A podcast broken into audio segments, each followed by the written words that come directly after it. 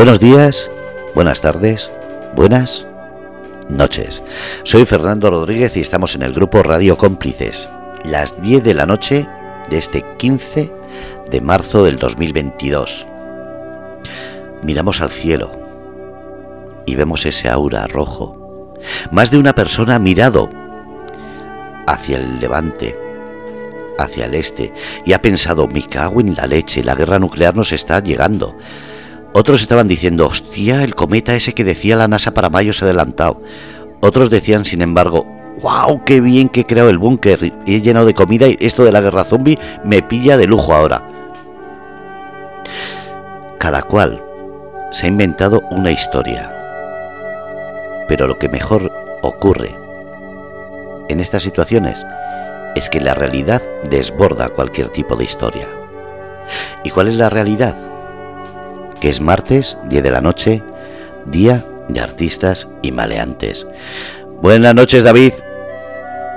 Buenas noches, Fernando. Pues sí, aquí estamos en un ambiente, entre una cosa y otra, estamos, estamos en un ambiente posapocalíptico. Esto es como Mad Max, entre el cielo rojo, todo lleno de arena, y el precio de la gasolina, pues eso, como Mad Max.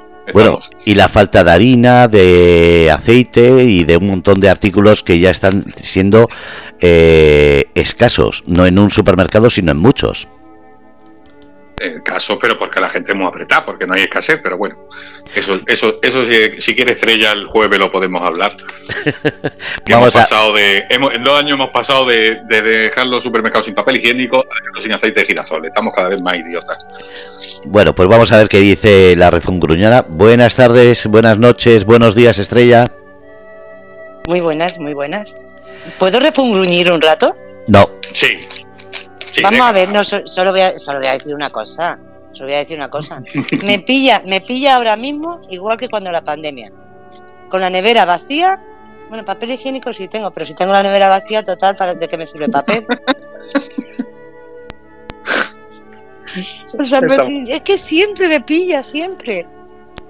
¿Qué estarías haciendo para que te pillen siempre? ¿A mí? Quedarme quieta. Ahí está. Bueno, yo lo he dicho, David, estrella, y lo que hay por ahí que se ha oído una sonrisa y no sé qué es, pero por ahí hay algo que después será alguien, pero ahora mismo es algo. Os dejo y nada, buen programa, buena noche, buenos días, buenas tardes. Venga, Fernando, ya sabes que puedes entrar cuando quieras. Si tienes alguna cosilla, alguna preguntita, cena rápido, que luego te, nos duerme y no vuelves a las 12 a tiempo.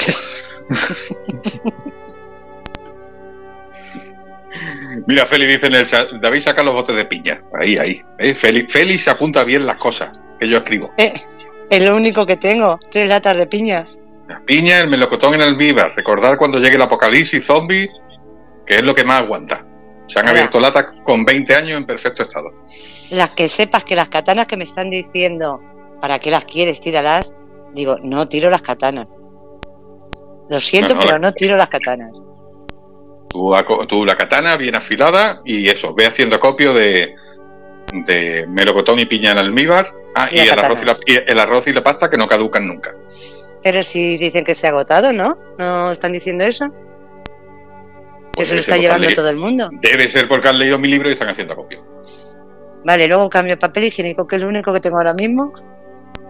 Con lata de conserva. Y, si no, y gasolina, y haciendo copio de gasolina, que si no, como en Mad Max, ¿te acuerdas? Se mataba a la gente por una latilla de gasolina, vamos a acabar así, agua. No, no, y por agua, y la sequía que tenemos es, es impresionante. Está la cosa como para salir a la calle. Mira, mi, gato mi, gato está... Perdón, perdón. ¿Qué ha pasado? No, porque se están pegando los gatos, ha llegado Carla, les ha dado dos palmadas y, pero que me avise, leche, que por lo menos que corte, que no se escuche la antena y la venga. Bueno, bienvenido a la gente de, que nos está escuchando. Eh, ya sabéis que animamos, como siempre, a participar en el chat, que es gratis, que no cobramos, que no hay que registrarse. Así que animaros a hacer preguntas y a comentar lo que hablamos. Ya está por ahí Feli, eh, como siempre, la primera. está preguntando, ¿pero tú estás bien? No sé si, no, porque te lo pregunto a ti, Estrella. sí, porque le da un golpe al coche. pero ha sido con un pivote por ir a llevar ropa para los de Ucrania y es que no se puede con tantas prisas. Luego dicen que a la gente buena le que pasan cosas buenas. Pues va a ser que no. Va a ser que, va a ser que no, no, no. Yo ahí ya sabes que no. Bueno, vamos, a entrar en faena. vamos a entrar en faena que tenemos invitada esperando. Hoy, mm, después de unos cuantos programas que hemos tenido por aquí, mucha gente de la escena, hemos tenido gente de cine, de música de cine, de teatro y tal. Hoy volvemos al mundo escritoril, al mundo literario. Tengo una escritora que yo conozco ya hace mucho tiempo, nos conocemos de, Twitter, de redes sociales, nos, seguimos, comentamos cosas y llevo mucho tiempo para traerla al programa. Me ha costado, mira que nos está costando lo de traer a Leticia Sabater, pero, pero lo de la invitada de hoy también ha costado lo suyo, pero ya hoy la he secuestrado y me la he traído aunque sea una horita es Juana Sánchez González, que como firma sus libros, aunque dice que los amigos la llaman Joana, ella ya nos dirá cómo que la, quiere que lo llamemos. Buenas noches, Juana o Joana. Hola, buenas noches. Bueno, me podéis llamar Joana. Joana. Estoy entre amigos. Estamos entre amigos, ahí va. Claro. Qué bueno, que ya te tengo aquí. Ya, el, pesado este que por Twitter me decía que cada dos semanas, ¿cuándo me va a venir a la radio? ¿Cuándo va a venir a mi programa de radio? Eres, eres un santo, tienes más paciencia que el santo Job y quiero que lo sepa todo el mundo. Es una es muy buena persona, no sé lo que se comenta por ahí y, la verdad es que has insistido. No, no, has insistido, pero, pero siempre con mucha educación y he sido yo la que no, no disponía nunca de tiempo. Voy, muy rápido como estrella. yo ahora sí, yo ahora voy como... Mm, bueno, pues, no sé cómo ha sido finalmente. Te agradezco mucho el ratito que nos des. Eh, y nada, mm, ¿qué te traemos? Porque escribes. Haces muchas cosas. Sí. Pero entre ellas escribes. Si quieres comentar todo lo que haces, bueno, de dónde eres, Preséntate un poco a los oyentes para que sepan quién es Juana Sánchez González Joana. bueno, pues soy una soy la oveja negra de una familia porque todos viven en Murcia. sí, en este caso es más bien por la geografía. Todos viven en Murcia, en Mula y en Bullas, dos lugares muy bonitos. Os invito a conocerlos. Pero yo nací aquí en, Alicante y, bueno, mm, estudié Mm, eh, publicidad y relaciones públicas. No sé ni por qué, porque en realidad a mí lo que me gustaba era el periodismo y la psicología, pero bueno, hacemos cosas raras en la vida, tomamos decisiones, y a veces acertadas, otras. Entonces, bueno, a lo que me dedico profesionalmente es a ser redactora, un trabajo que, me gusta, redactora publicitaria. Y, bueno, y desde niña pues sueño pues como millones de personas con ser escritora y poder vivir en la campiña inglesa o, la gallega o la asturiana y, dedicarme solo a escribir, pero por ahora no, no ha sucedido. Así que estoy en el Mediterráneo. El, sueño, el, sueño de todos los que escribimos. Nuestra casita en el bosque o en la playa y escribir, a escribir, a escribir. Oye, no solo de lo que escribís, ¿eh? A mí también me gustaría tener. Vamos, sería capaz incluso de escribir. Me lleváis a un sitio de esos y me pongo a escribir. Con, tal de tener la casita en la playa, ¿no? Sí, o en el monte, por ahí. ¿no? Directamente. Mm. Sí, sí, sí, ya te digo, yo me cuesta poco, ¿eh? ¿Cuántos? Eh, la, realidad es que escribo en, cualquier lugar y bueno, yo creo que eso es más bien un estereotipo que hay por ahí, pero en el fondo, si te gusta escribir, pues yo escribo en el autobús, en, en fin, donde puedo y cuando puedo. No hace falta mm. casita ni, ni ningún lugar idílico tampoco. Hombre, pero estaría bien, ¿eh? También. Sí, no, no te lo voy a negar, tampoco voy a ir ahora de humilde, no, no estaría mal. Sería maravilloso. Yo cuando escucho, no sé si te pasará a ti, David, a estos escritores ya consagrados, ¿no? Que, bueno, pues que se pueden retirar pues durante un año para escribir su libro y digo, pues tiene que ser una sensación maravillosa. Yo, yo también me retiro mi libro todas las noches cuando acuesto a los niños, ahí ya me puedo retirar. A mí eso me suena, solo que yo no tengo niños, pero me suena, me suena bastante el, eso, el que aparezcan las ojeras y todo ese tipo de cosas. Sí, sí. Pero es que es el único momento realmente en el que hay tranquilidad y, y, bueno, una se puede concentrar en lo que, en lo que le gusta, ¿no? Este es un oficio que nadie nos obliga a, a cumplirlo y así que, bueno, que nos roba horas de sueño, pero lo hacemos con gusto. Eso es como cuando uno se va de fiesta. y, vuelve, y vuelve a las 6 o las 7 de la mañana, lo hace con gusto y, da igual. Sí, eso lo, he vivido también, hasta antes de la pandemia.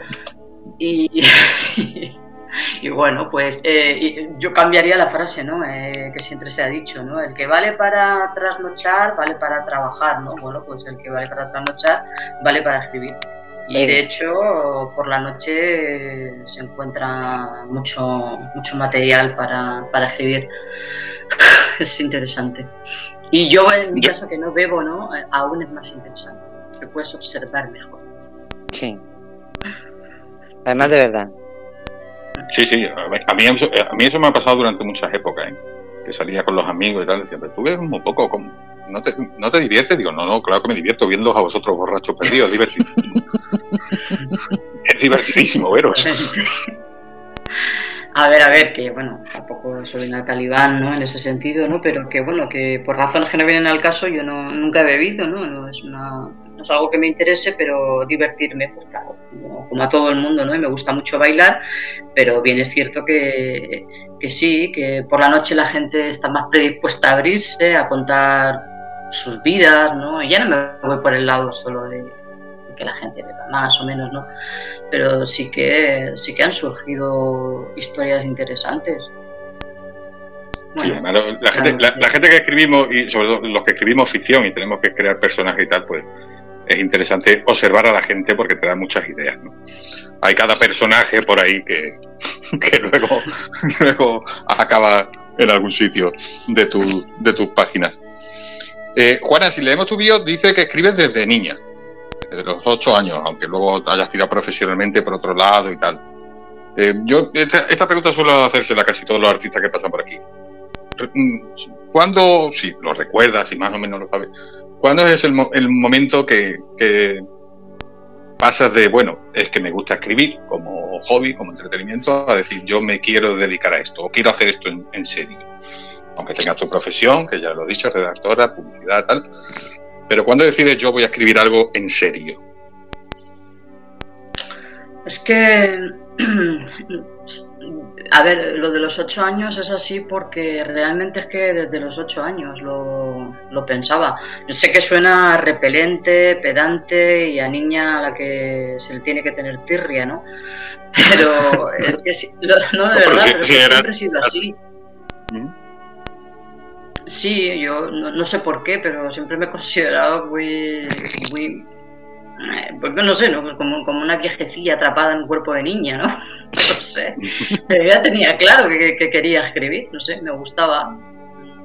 Y me lo pasaba bien. Luego también me iba con mis amigas, me divertía haciendo otras cosas más propias de mi edad. Pero pues igual que al que le gusta dibujar, eh, no sé, se queda en su habitación con sus dibujos y tal y se lo pasa bien, y luego va con sus amigos a dar una vuelta o lo que sea, pues yo tenía siempre mis, mis relatos, ¿no? Que se los pasaba a mis amigas.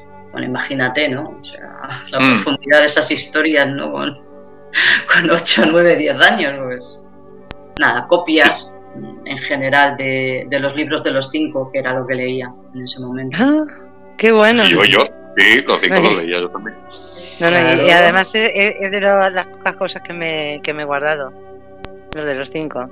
Sí, yo también los tengo por ahí un poco mm. perjudicados, pero están. Sí, es verdad, y yo no sé por qué, no sé si a lo mejor porque de pequeña lo leía muchas veces, pero sí es cierto que los tengo, digo.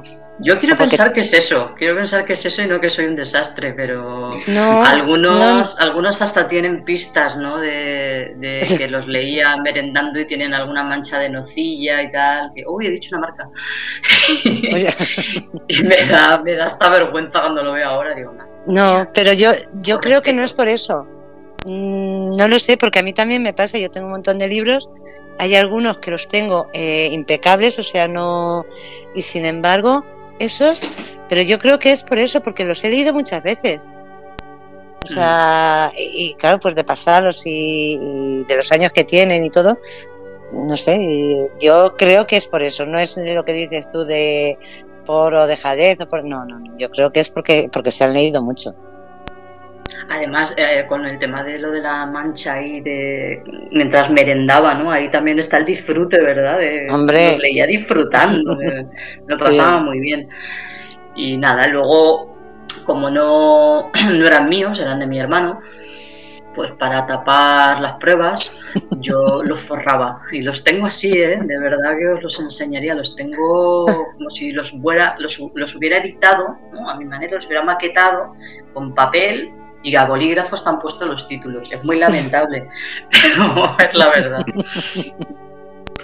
Qué bueno. ¿Cuánto me suena eso de que lo primero que escribes se lo pasas a los amigos? ¿Cuánto, ¿Cuánto tienen que soportar los amigos de los escritores cuando empezamos? Mucho. mucho, mucho. Bueno, pero también luego tiene la satisfacción de cuando ya empezáis a escribir más en serio o más en profundidad, también tienen la satisfacción de saber que fueron los primeros que estuvieron ahí cuando, cuando empezasteis. Sí, eh, la verdad es que mm, ahora que ya iba a decir que escribo más en serio, ¿no? Pero bueno, mm, que, que me he tomado más en serio el, el hecho de ser constante y, por lo menos terminar libros y no solo relatos, eh, tengo que reconocer que mis, mm, en, en, concreto dos amigas, que una de ellas es pintora y la otra diseñadora, pues siempre han estado ahí y me han pues no solo apoyado, sino que se han leído las historias. y, y una de ellas, Elizabeth Ibáñez, es la, encargada de normalmente de hacer las portadas y le gusta leer los libros porque así también ella se inspira. Tengo mucha suerte en ese sentido. Luego ya mi hermano, por ejemplo, pues supongo que lo torturé bastante, ¿no? De niño, cuando iba detrás de él, o para hacerle entrevistas, o para que leyera algún cuento de esos que eran, ya te digo, copias de, inspirados en los libros de los cinco, los siete secretos, todo ese tipo de, libros que leíamos de adolescentes o de, críos. Y de, esos, de esos relatos que vas escribiendo de juventud y tal, de, los primeros tiempos, el primer proyecto ya más serio, con más empaque, con más, con más peso, ¿cuál es? Hombre, el, más serio, desde luego, fue Agorafóbica Perdida. Sí, es tu libro, digamos, de, mm. de cera, ¿no? Sí, es el libro del que estoy más orgullosa y del que... A ver, estoy más orgullosa porque, porque me atreví a contar una historia que no era fácil y porque me ha traído muchas satisfacciones como conocer a, a, mis lectores. yo nunca creí que podría decir mis lectores más allá de mis amistades, ¿no? Y, es algo que, pues la verdad, que te, emociona y, te sorprende las dos cosas. Sí, Agorafóbica Perdida es seguramente el libro por el que más se te conoce, eh, aunque luego hablaremos de, otras obras tuyas. Es por el que yo te conocí, libro, libro que tengo, de hecho lo tengo en la mano ahora. Y, y es un libro con, mucha historia detrás. Eh, libro, bueno, el título ya, ya intuye por dónde va. Pero, pero es un libro bastante, yo lo recomiendo mucho, es un libro muy diferente. Lo primero que tú dices siempre, no es un libro de autoayuda, esto no es un manual para superar la agorafobia ni nada de esto. Es otra cosa. ¿Cómo, cómo lo defines tú? ¿Cómo, ¿Cómo lo explicas tú para que la gente diga, no, pero esto no es un no es eso, no es un libro de autoayuda para, para agorafóbicos.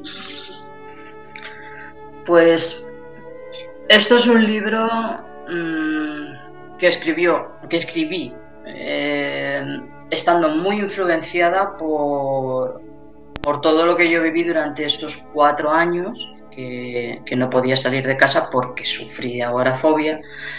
Y aquí en España, en el momento en que yo tenía este trastorno, enfermedad, como se quiera llamar, pues no era muy conocida, tampoco habitual, nadie hablaba de esto y tampoco consiguieron darme un diagnóstico concreto. Entonces mm, yo lo que hacía era leer mucho, ver mucho cine y bueno, en ese momento descubrí a Woody Allen y que tiene sus fans y sus detractores como todos en este mundo, ¿no?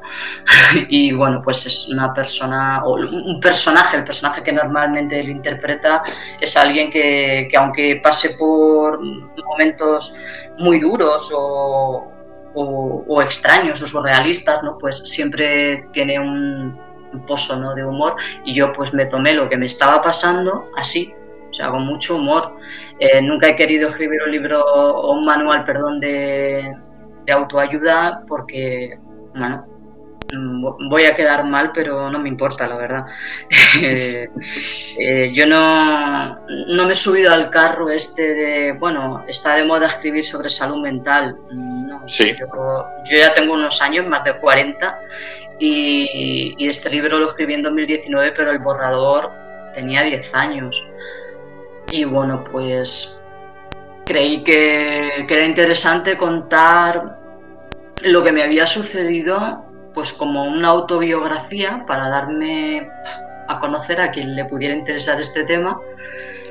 Y, y sinceramente es que tampoco con muchas expectativas de que lo leyeran tantas personas. Mm. Y bueno, y que algunas, como me han comentado recientemente, se sorprendieran, ¿no? De que me lo tomara con tanto humor, pero imaginar, ¿no? O sea, yo, yo vivía como en Mad Max, sí, eh, era todo muy extraño, o sea, estaba... Eh, no podía salir de casa y nadie tampoco podía decirme por qué me pasaba lo que me pasaba. Entonces, pues yo creo que hay material, ¿no? Para, para un libro. Sí, desde luego. Y, bueno, es un libro, eh, es un libro con, con, una estructura muy especial, porque no, es un libro hecho de, recuerdos, de, sensaciones.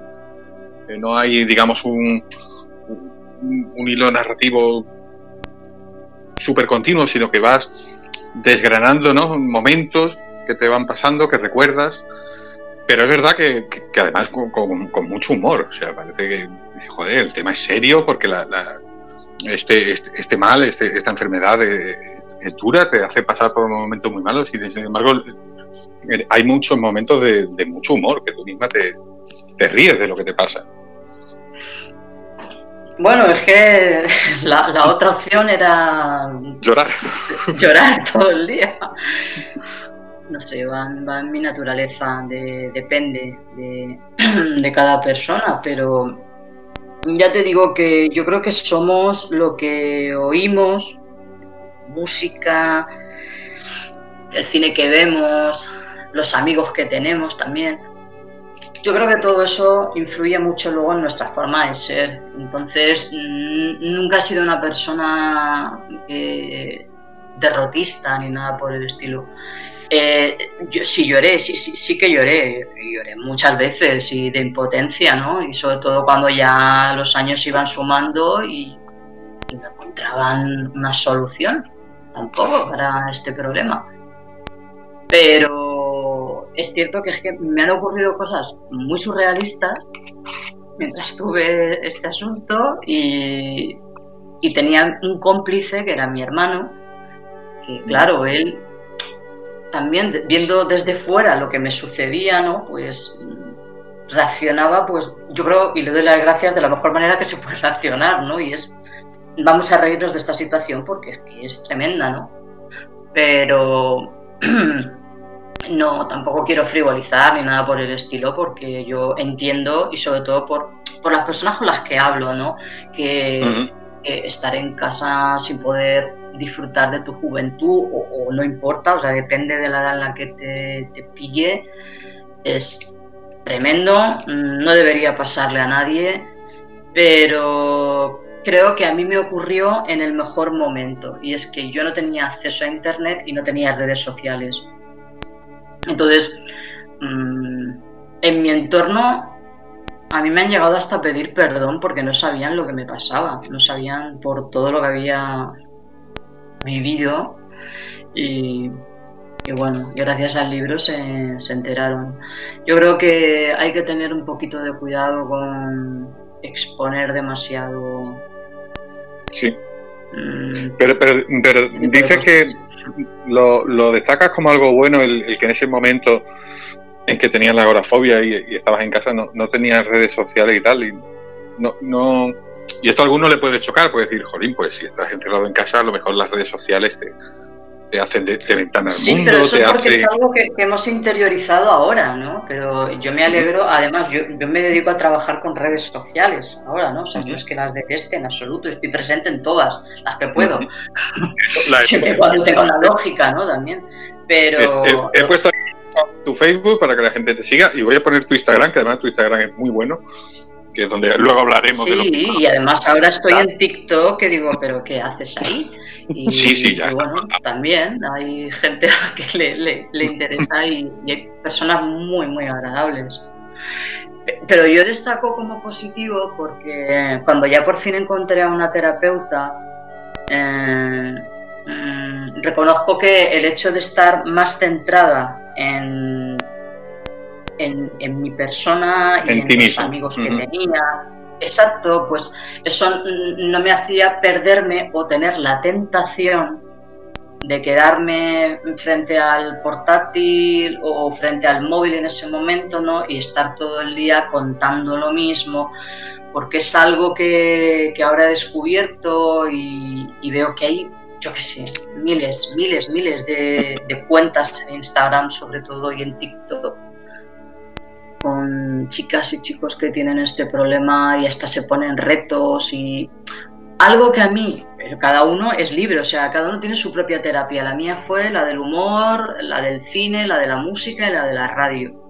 Cada uno tiene que escoger su, propia terapia, sobre todo la ayuda profesional. Pero mm, creo que es sano no estar todo el día hablando de lo mismo y exponiendo eh, todo el día tu problema a todo, para, no sé, para, para intentar ¿no? que, sean otros los que te ayuden, ¿no? Yo en el libro lo que voy contando es cómo va siendo mi, mi vida desde niña, desde que tenía ocho años, hasta la madurez, si es que algún, en algún momento la he alcanzado eh, teniendo ataques de pánico, con ganas de salir corriendo como Forrest Gump y, relativizando bastante lo que me pasa, porque si no hago eso, mm, en mi caso, me asusto más, me encuentro peor y, yo no le veo sentido, ¿no? Entonces, y bueno, pues se ve que muchos años de, terapia y de tener una, una psicóloga maravillosa, pues ha hecho que, siga viendo que, lo mejor es eso, tomarse esto con humor, hasta cierto punto. Sí, tomárselo en serio, pero, no... Tomárselo en serio, pero tampoco dramatizarlo en exceso porque entonces no sales, claro. Eso es, eso es. Mira qué bien te has explicado y no has hablado tanto como yo. es que te iba... Te iba de, es que yo soy, un escritor preciso. Yo por eso mis libros son cortitos. No, pero yo, lo, de las redes sociales y esto sí me parece muy interesante, porque, porque es verdad que a lo mejor alguien que, tenga este problema ahora, con todas las redes sociales que tenemos, todo el acceso a Internet y tal, pues a lo mejor lo convierte en un sustitutivo, ¿no? Vale, yo tengo este, eh, tengo este, este mal, esta dolencia, esta enfermedad que, que no puedo salir de casa, pero bueno, como tengo redes sociales, pues pues sustituye una cosa por otra y a lo mejor no, no tiene ese impulso de salir, ¿no? De superarlo. En, ese sentido, bueno, lo sí, sí, estoy de acuerdo porque es más o menos lo, que he dicho, ¿no? Pero también lo digo con mucho amor, con mucho tacto y con mucho cuidado, porque como sé exactamente lo que es eh, tener esas sensaciones y ese miedo terrible, ¿no? Y el pensar que jamás vas a llevar una vida normal, porque reconozco que a mí de vez en cuando esto viene y me sacudo otra vez, o sea, no, esto no se cura al 100%, hablo de mi caso. Se, supera, puedo entender más que curarse.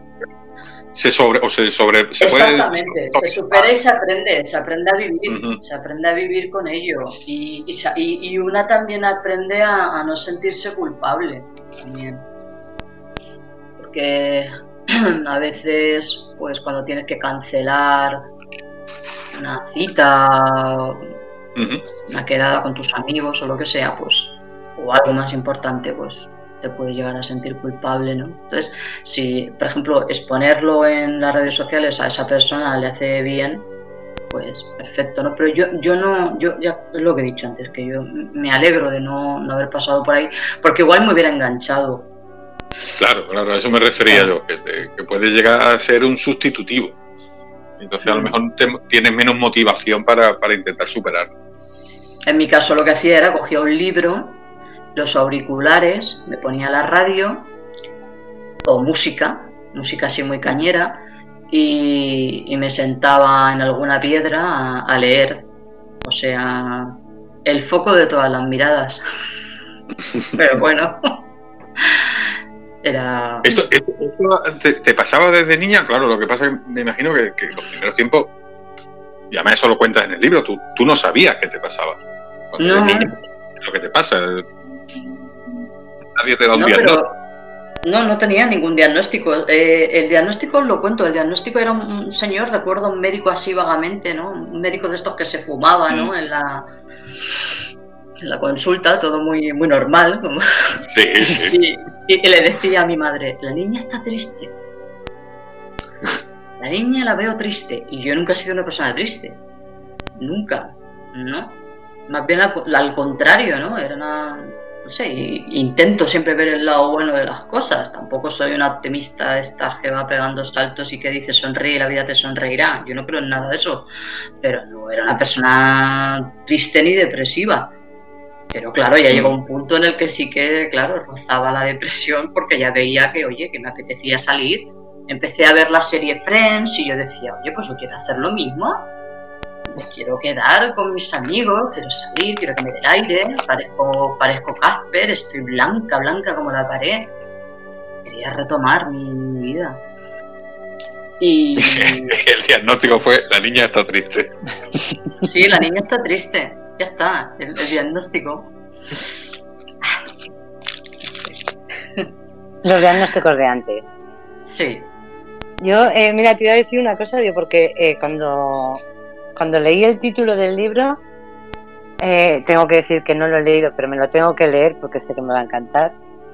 Mm, me dio la sensación, me dio la sensación de lo que has dicho tú, que no era, no era una historia contada sobre lo que a ti te ocurría, sino que era una historia, sí, eh, de lo que te había ocurrido, de lo que te ocurría, pero con, con tintes de, de humor. Simplemente ya por el título es como decir, sí, tengo un problema, pero no lo voy a, no voy a profundizar en él de decir, vamos a ver, esto es... Básicamente. Básicamente, no vengo a dar lastimita con este libro. Exacto, eh, exacto. Mira, me, lo has robado porque de la boca, porque me lo has robado, no, me lo has quitado de la boca.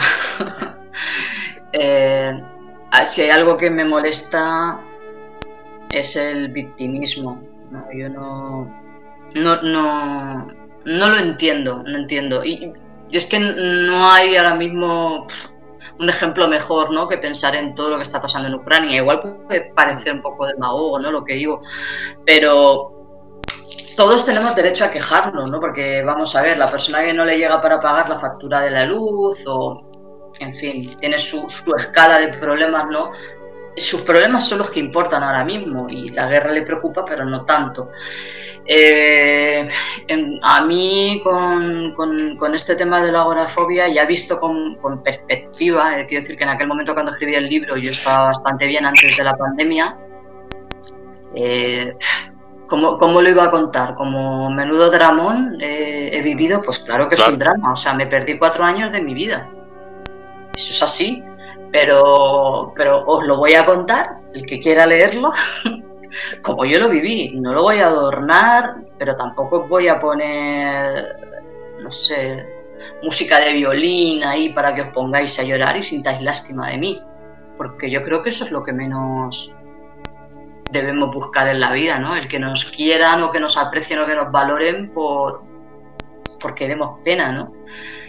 Eh, sí que fue duro, claro que fue duro. Ha sido muy duro tener que levantarme de muchas clases en el instituto y tener que salir corriendo. Eso es duro. Pero bueno, hay cosas peores. No, no, pero eh, es, duro, pero eh, quizá Mm, no lo sé, digo, porque vamos escuchándote hablar, lo que dices tú que eres una persona, eres fuerte, eres, optimista, eres, eres alegre. Eh, quizás la forma esa de ser que tienes es lo que también te ha ayudado a, a ver, a ponerle mm, como un toque de humor a las cosas, el no decir lo que dices tú, mm, que yo no quiero dar pena, sino el cambiar las cosas, todo, todo lo malo se le puede dar un giro. Hombre, vamos a ver hasta cierto punto, pero todo tiene, le puedes ver un punto, un punto bueno. Incluso a las enfermedades peor le puedes buscar, si quieres, si no te puedes hundir, meterte en la cama y decir, ala, me dejo morir y ya está. Pero todo le puede, a todo se le puede dar en la vida la vuelta. Es que además, cuando has dicho lo de, lo de morir, ¿no? Ah, yo mm. unos cuantos días escribiendo como redactora, ¿no? Sobre los cuidados paliativos, es un tema que me ha tocado. Igual escribo sobre ese tema que mañana me toca hablar sobre un grupo de nuevo de música que ha aparecido. O sea, eh, la redacción es así. Pero yo creo que es importante mencionar también que cuando este libro lo escribí, eh, hacía muy poco que mi padre había fallecido. Eh, tanto mi madre como yo nos convertimos en cuidadoras de la noche a la mañana. Yo pasé de ser una persona que se dedicaba pues a su trabajo y a salir los fines de semana con mis amigos y bailar, a cuidar de mi padre y saber que mi padre se iba a morir eh, y yo le cantaba a mi padre, yo bailaba con mi padre, salía a pasear con él. Y, te puedo asegurar que no hay nada más duro que eso. Es lo más duro que he vivido y que creo que viviré.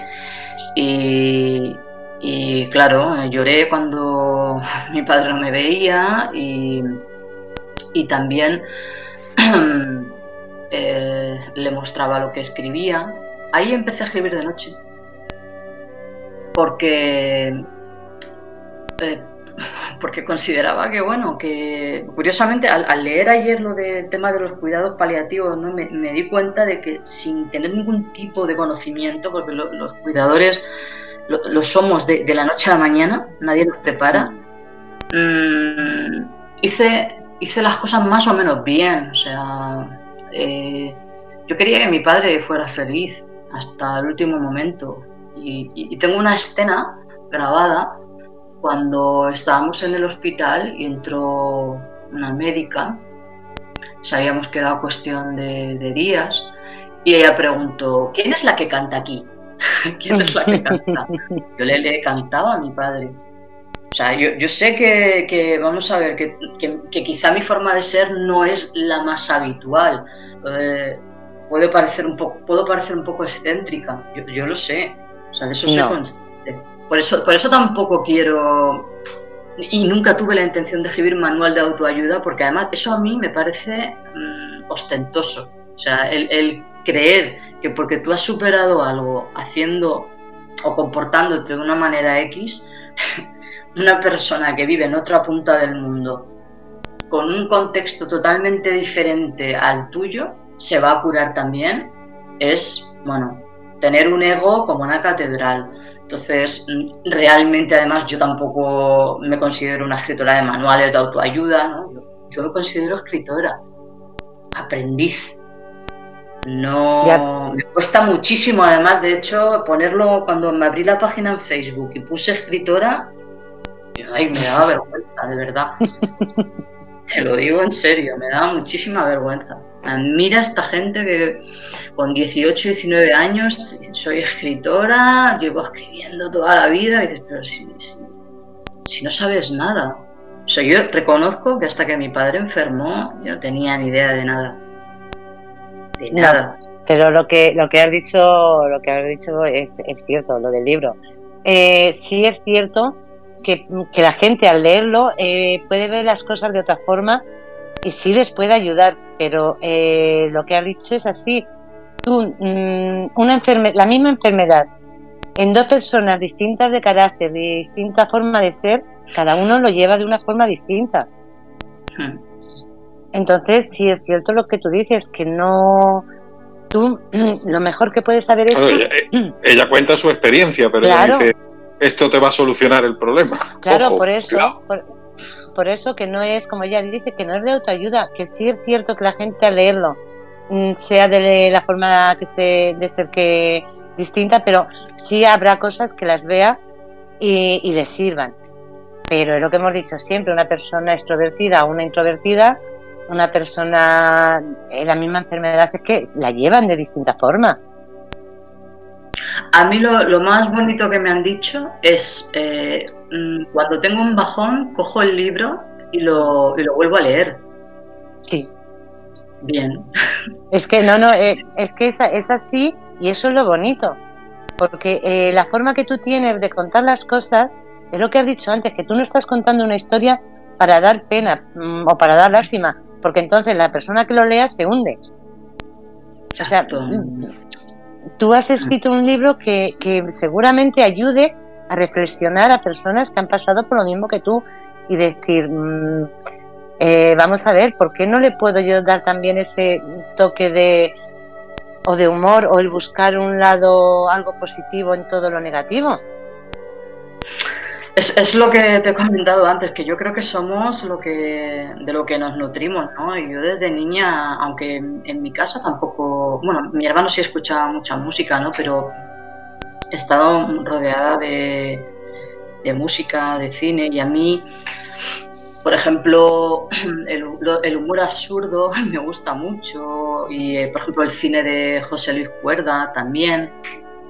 Y como ya lo he dicho desde el principio, que yo tengo un perfil de persona que puede resultar pedante, resabia y de estas que te caían mal en el colegio, ¿no? Pero cuando no tienes muchas maneras de defenderte, pues en mi caso tenía que utilizar la verborrea, ¿no? Para evitar alguna pelea que otra, ¿no? Eh, creo que me he ido por los cerros de bóveda. Se me ha ido lo que iba a decir bueno, estamos sí, hablando. sí, que, me he nutrido mucho de, eh, de muchas cosas que he leído a una edad en la que a lo mejor pues no me correspondía, ¿no? Pero también eh, porque la ansiedad, la agorafobia, que es el, hecho de no salir de casa, ya vino siendo más mayorcita. Pero la ansiedad era algo que a mí me acompañaba siempre. O sea, yo tenía ataques de pánico, lo que pasa que yo no sabía que se llamaban así. Entonces pasaba tiempo en casa y entonces leía y leía, como te digo, cosas que a lo mejor pues no eran apropiadas, ¿no? Para mi edad o, qué sé yo. Pero a mí luego me, han ayudado, me han ayudado mucho. Supongo que a, pues eso, a tomarme las cosas pues de la manera que me las tomo, que no es ni, ni mejor ni peor, pero es la mía y es la que me ha, la que me ha ayudado. Eh, el borrador que había antes de, de escribirlo en 2019 bueno, eso, también es para escribir un libro. O sea, yo me levantaba hasta 10 veces mm, de delante del ordenador, porque lo pasaba muy mal, muy mal, muy mal. Y de hecho lo comenté con mi psicóloga, que ya no la veía en aquel momento, pero tenía, teníamos contacto. Me dijo, no, no, olvídate, olvídate de este tema, tú sigue haciendo tu vida y no, no remuevas, ¿no? y, lo, pasaba bastante mal, por eso, pues por eso hasta, hasta 2019 no, no vio la luz. ¿Cambió mucho el borrador a lo que fue luego en el libro? Es que te soy sincera, o sea, el borrador era que escribía cuatro líneas, me ponía a pensar en lo mal que lo, lo había pasado cuando trataba de contarlo con, la misma naturalidad que lo conté en, 2019 y, mi mente y mi cuerpo no estaba preparado ¿eh? para, ello. Sí, sí, sí que cambió. Mucho. David, una preguntita y ya te dejo, porque sabes que si no yo me enrollo, me enrollo. Dale, dale, dale, dale. No, no, no, que yo me enrollo. Eh, cuando llegó la pandemia, tú ya estabas bien, ¿no? Sí, yo, eh, bueno, me gustaría contar esto porque eh, no sé si todo lo que ha sonado en conjunto es, a lo mejor puede sonar negativo, ¿no? Eh, pero yo me recuperé gracias a, una psicóloga buenísima que, me recomendaron y pude ir a la universidad, estudiar una carrera, mientras tenía algún que otro ataque de pánico, porque tenía que coger cuatro autobuses todos los días, el sueño de cualquiera que tiene ansiedad. Y, terminé la carrera, me puse a trabajar, trabajaba mientras estudiaba, porque no soy una persona que nada en la abundancia, y, y también me vino muy bien, porque yo necesitaba eso, o sea, necesitaba vivir todas las experiencias que no había vivido en esos cuatro años. Entonces esta es la parte positiva. Nunca había montado en avión, tenía terror a montar en avión, pensaba yo no voy a poder nunca porque me dará un ataque de pánico. Una vez más, el ansioso piensa antes de, que las cosas sucedan. Eh, conocí a Manuel Campo Vidal, me ofreció hacer un curso en Madrid y yo le conté, bueno, es que yo he sido, que tenía esa costumbre de ir contándoselo a todo el mundo hacía caso de la psicóloga. Bueno, yo he sido, hombre, si tienes algún problema y no puedes venir, y yo dije, ¿cómo que no voy a ir? Claro que sí. Pues me fui al aeropuerto y me pasaba, cuando tenía pareja, con mi pobre pareja, eh, se llama Roberto, ¿no? Y nos pasábamos los domingos viendo despegar aviones para ver si así yo superaba el, miedo. y lo superé. Y, te puedo asegurar que cogí cuatro aviones. Todo esto lo, lo, quiero también, y lo, y lo, cuento en el libro, ¿no? Para que. Bueno, no lo cuento para que. para nada, ¿no? Realmente lo cuento porque pasó, pero creo que también puede servir, ¿no? De. Oye, pues si ella lo ha conseguido, ¿por qué no lo conseguiré yo? Por otro camino, con otras herramientas, pero lo conseguiré. Hmm. ¿Y, ¿Y la pandemia que supuso para ti el, el, entierro forzoso, ya que había superado todo? Pues mira, una manera de, pensar, eh, pero vamos a ver, ¿qué os pasa? Que no va a pasar nada por estar una semana encerrado, que estuve yo cuatro, cuatro años. Entonces grabé un vídeo y lo, lo subí a Instagram y recibió muchos me gustas, aunque también creo que a mucha gente le cae fatal, porque dirían, yo quiero salir a la calle que me estás contando. Y bueno, yo, yo lo, llevé, lo llevé bien, lo que pasa que tenía curiosamente mucho impulso y muchas ganas de salir a la calle también. La verdad es que Es un poco paradójico, ¿no? De no querer durante cuatro años, ahora salir y no se podía. Tiétela. Así es la vida, pero bueno. Mira, yo hay una pregunta que me ronda la cabeza desde que leí el libro. Y, he estado muchas veces por, por hacértela, pero nunca he encontrado la oportunidad en, Twitter y eso. Así que hoy que te tengo contra la espada de la pared y no te puede escapar, te la hago. Eh, ¿Te has encontrado, a lo mejor no, pero ¿te has encontrado el caso de alguien que por redes sociales o algo le haya molestado el libro? Porque eh, sufre también de agorafobia y, y, te haya dicho algo del estilo de que, bueno, que lo tratas de forma superficial o de forma irreverente. O... Mm, no, gracias. Menos mal. Adiós, la fortuna, el karma, no sé, pero no, no, me, no me he encontrado con nadie así. Me alegro, me alegro, porque digo, como, como estamos en la época de los ofendiditos, no me extrañaría. No, no, es, que, es que de verdad no, nunca me lo había planteado, ¿eh? de verdad. Me, me has hecho reflexionar sobre eso, porque Quizás porque lo vivo todo con mucha naturalidad o lo he naturalizado yo o, lo que... No paro de repetirlo, pero de verdad es que yo he hecho amistades ¿no? con personas que han leído el libro. Decir, pero bueno, eh, ¿cómo esta chica ¿no? tan, tan jovencita y en este sitio donde vive tan idílico, cómo no puede salir a la calle? ¿Cómo no puede vivir? Y me sorprendo ¿no? de tener esos pensamientos porque repito que yo de vez en cuando pues también tengo algún eh, retroceso. Pero con las personas que yo me he encontrado al revés, o sea, han sido maravillosas. Eh, lo que con, quien he tenido problemas no ha sido con, la gente que, lo ha leído, sino con, por ejemplo, con, las editoriales, que lo he enviado y me han dicho, el libro está bien, pero ahora mismo, bueno, eso también te sonará, David, ahora mismo tenemos cubierto todo.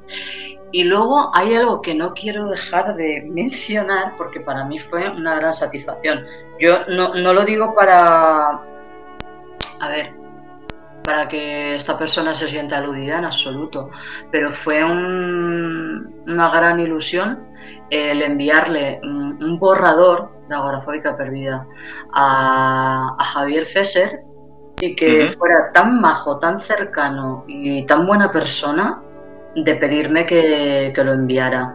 Mi fallo, pues que el libro no estaba terminado, luego después ha tenido bastantes, ha sufrido bastantes cambios, entre ellos la pandemia, como comentaba Estrella, pues lo, incluí también en, esta última edición, en el 2020.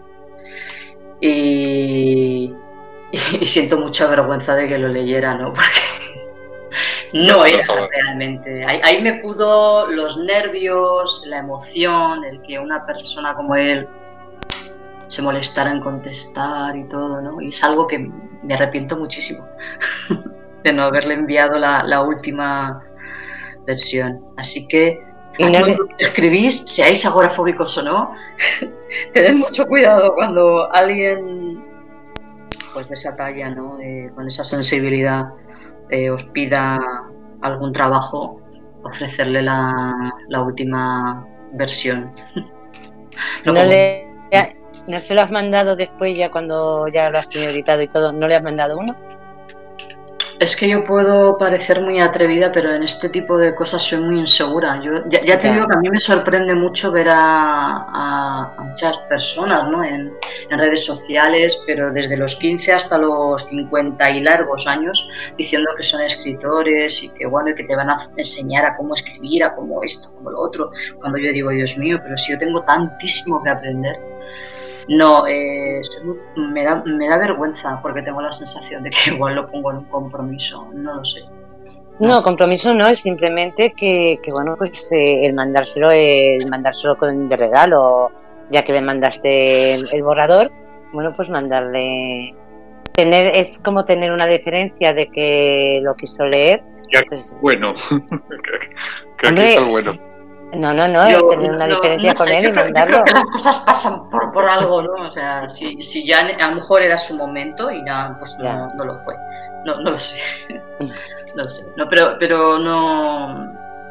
Eh, no soy una persona que diga, ay, pues no, no se lo voy a enviar a esta persona por si acaso le causa rechazo o acaba en un cajón, ¿no? Pues total, te digo que estoy en un punto de mi vida en el que creo que hacia adelante es el único camino, ¿no?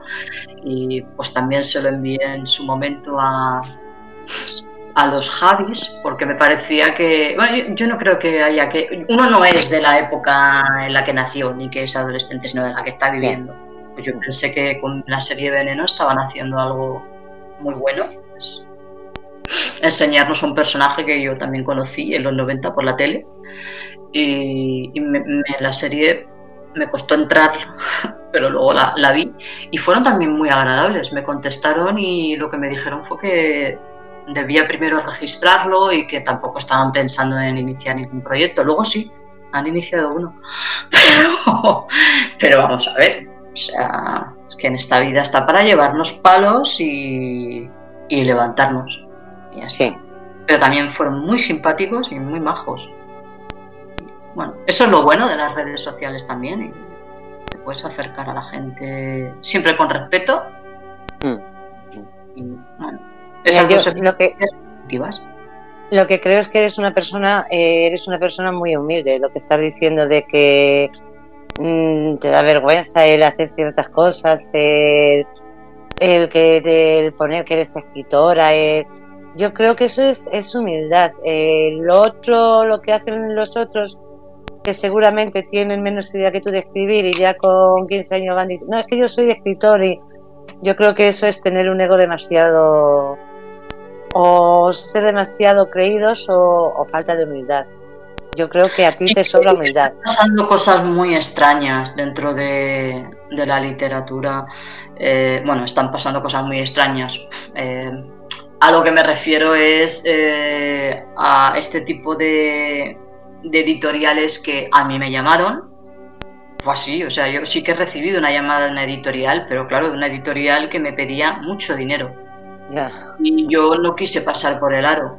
No quise porque dije, es que no voy a ser yo, me voy a convertir en un clon de muchísimos escritores y muchas escritoras que que venden mucho o que dicen que venden mucho y yo siento mucho pudor, muchísimo pudor, de verdad, no, no, es una pose, a mí me da muchísima vergüenza eh, publicar algo y que, y que alguien me pueda decir, eh, pues me he encontrado este fallo. A ver, un libro te puede gustar o no te puede gustar, te puede entretener o te puede aburrir, pero un libro no puede estar mal escrito. Y, yo he leído mm, opiniones sobre ese tipo de, escritor que realmente es un producto, se convierte en un producto y no paran de hablar de marketing. Y yo vengo del mundo del marketing, pero yo creo que para escribir, si no tienes alma y no pones alma y corazón y eres auténtico, el lector no es tonto. Entonces empiezas a leer opiniones donde lees, mira, es que me he encontrado esta falta, o es que este libro se parece a los 200 que ya has escrito. Yo no busco eso. A mí me gusta, por ejemplo, me gusta como escritora, me gusta Melino Tom, porque va lo suyo, se dedica a escribir, hombre, es hija de un diplomático, entonces claro, también se lo puede permitir, ¿no? Durante todos estos años, aparte de que tiene un talentazo tremendo, pero no quiero, no quiero pagar para que la gente me quiera. ¿Sabes? No, quiero construir una marca personal que vaya de la mano de que yo le pago a X personas para que construyan una imagen falsa de mí. Que lo que consigas lo consigas por ti misma, no por... Sí, aunque sea con 80 por años, callado, sí. pero mm. sola. Sí, sí estar orgullosa que llegue un momento que, pues eso, que lo consigas y estar orgullosa de que lo has conseguido por ti misma no porque te han vendido ahí, porque has pagado para que te vayan vendiendo. Y, o sea, no, es porque por lo que vale. Sí, y, si no valgo, y si alguien me tiene que decir, alguien que sepa de qué va esto, eh, mira, oye, es que lo que escribes, pues eh, no tiene valor o lo que sea, pues bueno, pues escribo y, sigo en mi línea. Total, tampoco le hago daño a nadie, ¿no? Porque yo autopublico Sí que reivindico, como Gabino Diego, una mala crítica, pero como sé quién está detrás de esa mala crítica, pues me hace mucha gracia. Yo le dije a esa persona que puso un libro mío, el de Diario de una redactora peculiar, escrito, eh, os lo cuento porque me siento muy a gusto, no paro de hablar, o sea, señale que estoy a gusto. Ese libro lo escribí por las noches mientras yo por el día cuidaba de mi padre. Ya os pongo en situación Tampoco mm. para dar pena, ¿eh? O sea, simplemente es la realidad que me tocó vivir y, Exacto. asumí con naturalidad. ¿Qué iba a hacer? Iba a perder a mi padre, pues, pues nada, pues no me quedaba otra que, asumirlo. Entonces, por la noche yo me dedicaba a escribir porque siempre mi padre me dijo, es que tú tienes que escribir un libro, tienes que escribir un libro, y esa era mi meta, ¿no? terminarlo. Entonces, ese libro está escrito de manera atropellada, yo sé que está mal escrito, que hay fallos, de que puedes encontrar lo que quieras si te pones a criticarlo. Yo la primera y lo he vuelto a reescribir. Pero esa persona dejó una, crítica y me pasa como a, Gabino Diego, ¿no? Que cuando él, eh, me parece que fue en las bicicletas no son para el verano, alguien dijo que con esa cara y esa adicción, en fin, que ese chico no tenía futuro. Y a mí es que me gusta muchísimo. A mí es que los feos guapos me encantan. Y, esta persona me dijo que qué pena, escribió allí para que todo el mundo lo viera en Amazon. Lo, puedes ver, lo puedes buscar y, darte cuenta de, cómo disfruta haciendo daño. Y, y, yo le dije, bueno, pues si tanto has sufrido y tan mal lo has pasado y te parece horrible porque parece que lo he escrito para que lo lea mi familia, él no sabía que ese libro era para mi padre, que se estaba muriendo. O sea, que es que lo estaba haciendo todo mal. Pero bueno, yo le dije que le devolvía el dinero. Nunca me contestó. Estoy esperando que algún día me diga, venga, sí, devuélvemelo a ver si se me quita el sufrimiento comiéndome un helado o lo que él quiera. Yo le convido. Pero no, me dejó ahí esa crítica, esa saña. Y Por eso te digo que si en algún momento llega alguien. He puesto, he puesto ahí el enlace en Amazon al, al libro diario de una redactora peculiar.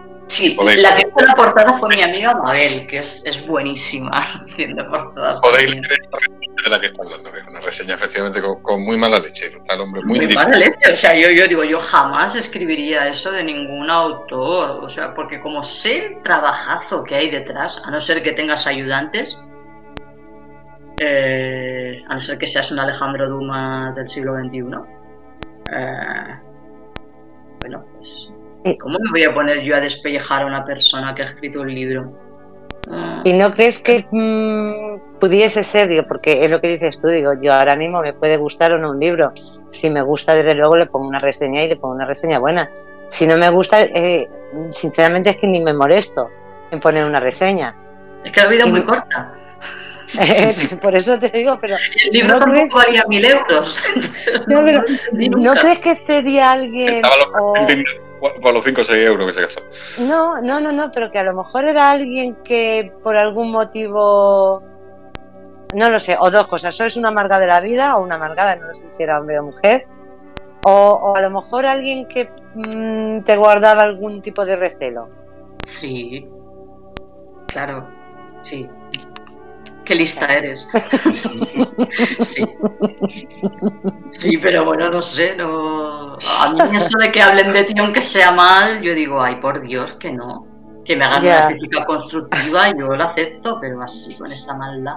Pero bueno, no sé, luego ya no me, no me ha vuelto a dejar ninguna más. Yo me quedo con. Pues yo qué sé. Quédate con, lo bueno. Sí, no, me quedo con lo bueno y bueno, y con lo que me puedan comentar que puedo mejorar, claro. Sí, pero no, es, no en ese plan, o sea, quédate con la gente que merece la pena y no con... Sí, pero quería, quería decirlo, nunca, nunca lo había comentado, ¿no? Que a mí me, él, creyó que me estaba haciendo daño, pero en el fondo a mí me causó ternura. Sí, porque en el fondo acaban dando pena.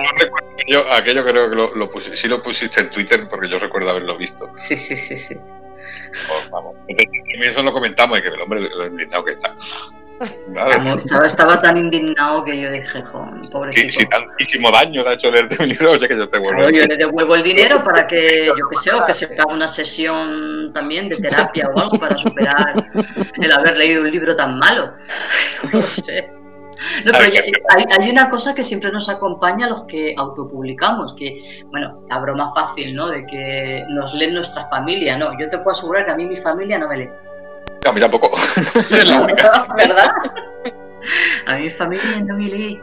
La única que tiene los libros es mi madre y, bueno, no miento, tengo una tengo una, sobrina y una prima que, que sí les gusta mucho. Pero la, la, única que lee los libros, compra los libros es mi madre y no los lee porque dice que tiene la letra muy chica y ella ya no ve nada. Pero le gusta tenerlo en la estantería para cuando viene la visita decirle, eso lo ha escrito mi niño. Pero no los lee tampoco. Mi madre sí, sí que se leyó Ahora Fábrica Perdida, pero pobrecita, ¿no? O sea, si ella lo vivió a mi lado. Pero bueno, se lo agradezco además que lo leí. Y una pregunta, ahora que has dicho eso, que lo leyó tu madre, ya te dejo, David, digo, es que digo, sé que me enrolló. Eh, ¿Lo vio de otra forma cuando leyó el libro, descubrió cosas que no, que durante todo ese tiempo no sabía o no, o no había percibido? Es que yo no he salido a mi madre. Mi madre no habla mucho. y menos de sentimientos, ¿sabes? Son de esa generación en la que no se habla mucho de sentimientos. Ya, Pero eh, ahora. algo, te, algo te diría del libro. Ay, pues. Sí, cosas así como. Ay, hija, qué mal lo pasaste. La niña está triste, se me ha quedado La niña está triste. La niña está triste. ¿Cómo me gustaría volver a ver a ese médico? No sé. Decirle, no, si yo estaba contenta. No tenía que decir, no, si el triste era usted. No, pues, yo es que creo que aquí no. simplemente había desconocimiento, tampoco, no creo que hubiera ninguna maldad en su diagnóstico, es que... Los médicos de familia de antes, que me lo imagino allí con el cenicero y el cigarro. Exactamente, con su bata blanca y yo, pues siendo una cría, ¿qué, le iba a decir? ¿Se está equivocando? El desconocimiento, el desconocimiento. De todas formas, es que tanto eso como muchísimas enfermedades de ese tipo, no digo como esa, pero similares, y todavía, por desgracia, sigue habiendo un desconocimiento. Es lo que hablamos muchas veces sobre la psicología y todo eso, que, sobre la mente hay, hay un desconocimiento muy, muy grande. Sí, y em, bueno, la primera que, desconocía lo que le pasaba, eh, en mi caso era yo, ¿no? Porque no, tenía ningún amigo que le pasase nada parecido, ni, y como no tenía acceso a internet, pues tampoco sabía de, otros casos. Sí que, eh, como me gusta mucho el cine, me compraron, claro, me tenían que comprar todo, me compraron una revista de fotogramas y en la portada, me acuerdo que estaba Penélope Cruz y en una esquinita aparecía Kim Basinger. Y Kim Basinger eh, eh, sufre y ha sufrido de agorafobia y de ataques de pánico desde hace ya pues, unos 20 años o así. Y pues si te digo que me leí esa entrevista, yo qué sé, como con los libros de los cinco, vamos. Sí. Le borré la cara. a la pobre Kim Basinger porque pasaba una hoja, me la leía. Bueno, luego otro día me la leía. Me motivaba mucho eh, leer, esa entrevista. Hombre, sí. Yo creo que has dicho de, que no había internet, no tenías internet ni, ni nada de eso. Yo me imagino que por la forma de ser que tienes, hombre, habría ratos malos. Pero los ratos que tuvieses así un poco menos malos, habrías hecho una cantidad de TikTok impresionante. Habrías oh. sido la reina. Sí, sí, sí, mucho, mucho. De hecho, aquí venía la novia de mi hermano, que claro, me conoció en ese momento y diría, ¿tú que tienes una hermana, un extraterrestre viviendo aquí? Porque no entiendo nada. Y mi hermano siempre le escuchaba yo decir, oye, porque mi hermana salía todos los fines de semana, pero desde que le ha pasado esto, no sé, ya salía a bailar con sus amigas y, y yo me dedicaba, cuando la muchacha estaba en casa, que ahora es mi cuñada, me dedicaba a cantar, porque es otra de mis profesiones frustradas. Y, me acuerdo que ella decía, ay, pues si canta mejor que los de Operación Triunfo. Yo cantaba, bailaba, hacía de todo, claro que sí. Sí, la verdad es que sí. Me, me entretenía mucho. Habría sido la mejor. Pues no lo sé. Pero yo desde luego nunca, nunca, hubiera grabado vídeos. Como... Estoy ahora en TikTok, pero no me gustan los vídeos donde jamás me hubiera grabado teniendo una, crisis de ataque de, pánico. Jamás. No, porque me parece muy morboso. No, no creo que sea necesario y no creo que eso aporte nada. No, por eso te he dicho en los momentos buenos, no en los momentos peores, sino en los momentos que tuvieses mejores que seguramente habrías, habrías hecho los, los TikTok. Pues mira, va a parecer que, voy a plagiar tu, idea, pero como lo que te digo, yo no sé qué pasa con este libro, pero es que mm, escribí otro después y pero este es el que el que siempre me mencionan, el que más comentarios tiene, el que bueno, que más visibilidad tiene y, ah, vale, bueno, sí, que precisamente por eso, ¿no? Eh, he empezado a grabar algunos vídeos en TikTok relacionados con, la orafobia y precisamente el punto que yo le quiero dar es totalmente opuesto a lo que yo veo. Yo no, yo no creo que, pudiera aportar nada tumbada en un sofá, ¿sabes? Y tapada con una manta, diciendo es que me acaba de dar un ataque de pánico. Pero es que yo los tenía, ¿eh? y en muchísimos lugares y a muchas edades y, en situaciones muy raras, ¿no? O sea, muy raras, en situaciones muy normales, ¿no? Como ir al supermercado y, oye, me pasaba fatal. Pero, eh, ¿en qué voy a ayudar yo a, alguien con eso? No le voy a ayudar en nada, es más, le voy a hacer, hacer incluso sentir incómodo. Entonces, pues creo que, pues no lo sé, mira, puede hacerlo una vez, no sé si me estoy enrollando muchísimo. No, no, no, no, no, no, no. Eh, es que me, gustaría contar esto por porque, como no, lo que te digo, al no tener acceso a nada, cuando yo iba a ver a mi psicóloga, eh, cuando ya estaba en la etapa en la que iba sola, y no iba acompañada de mi madre ni nada, iba sola. Pues recuerdo que ese día la psicóloga no había llegado y vino una chiquita, muy jovencita, era una cría, y la trajeron sus padres, me imagino, y la dejaron en coche. Era su primer día en, en el que ella venía sola. Y se me puso a llorar, bueno, delante mía. ¿Qué iba a hacer? Pues empecé a contar, mira, que yo he estado aquí. Mentira, me decía, mentira, me estás engañando. Estaba con un ataque de pánico tremendo. Y, poquito a poco, hablándole, hablándole, pues le, le fui diciendo, pero vamos a ver, tú no me ves a mí, que estoy aquí, tranquila. ¿Me ves a mí que estoy yo llorando? Yo he estado como tú. Mírame ahora, estoy aquí, tranquila, he venido sola, he venido en el autobús. Mira, te va a pasar lo mismo sigue viniendo aquí, es muy buena. No le estoy haciendo publicidad ni nada, pobrecita. Y, la chica se tranquilizó. Eso es una satisfacción tremenda, tremenda, muy grande. Y no se enteró nadie. Eh, es que porque las mayores satisfacciones no, no me interesaba y no claro. Lo importante es que esa chavala se tranquilizara. Entonces yo creo que estamos ahora mismo en un momento en el que el, yoísmo sí. nos creemos tan importantes, eh, creemos que es tan importante cuando nos tomamos la taza de café o qué sé yo, ¿sabes? Cualquier cosa que hacemos a diario, que pues todo lo que pueda hacer cable sin tampoco ser la protagonista, ¿no?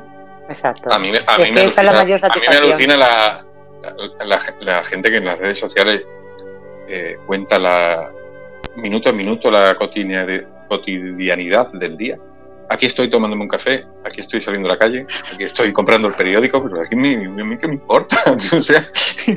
aquí estoy en la tienda, en el probador, probándome 20 cosas, digo, joder, qué aburrimiento. La panadería, has dicho que aburrimiento, yo también detesto eso de probar ropa, que es aburrido.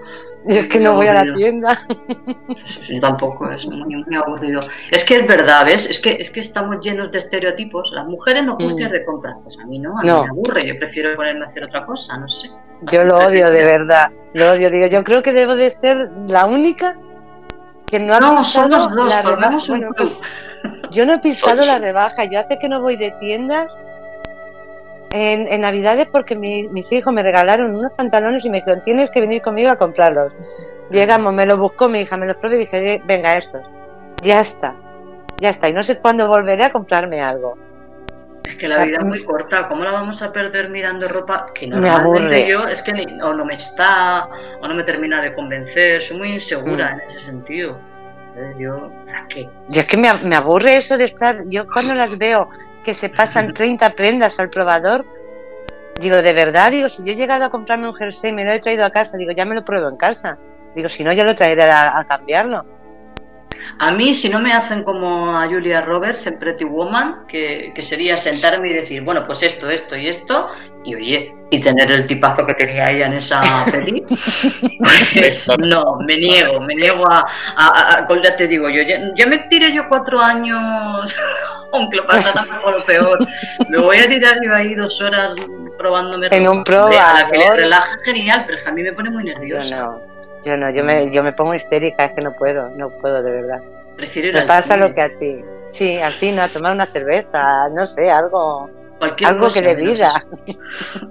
Yo siempre he tenido claro, digo, mira, si, si, si tengo novio que, que, no sufra, que no va a tener que pasar por esa tortura. No. No. Es, verdad.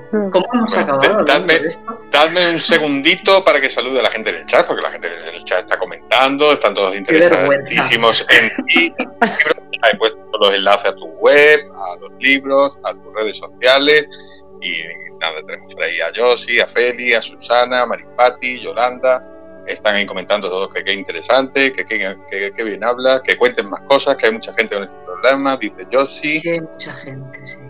Me ha llamado la atención, también creo que fue Josie la que le llamó la atención el libro de Hay un romántico en la sala. ¡Anda!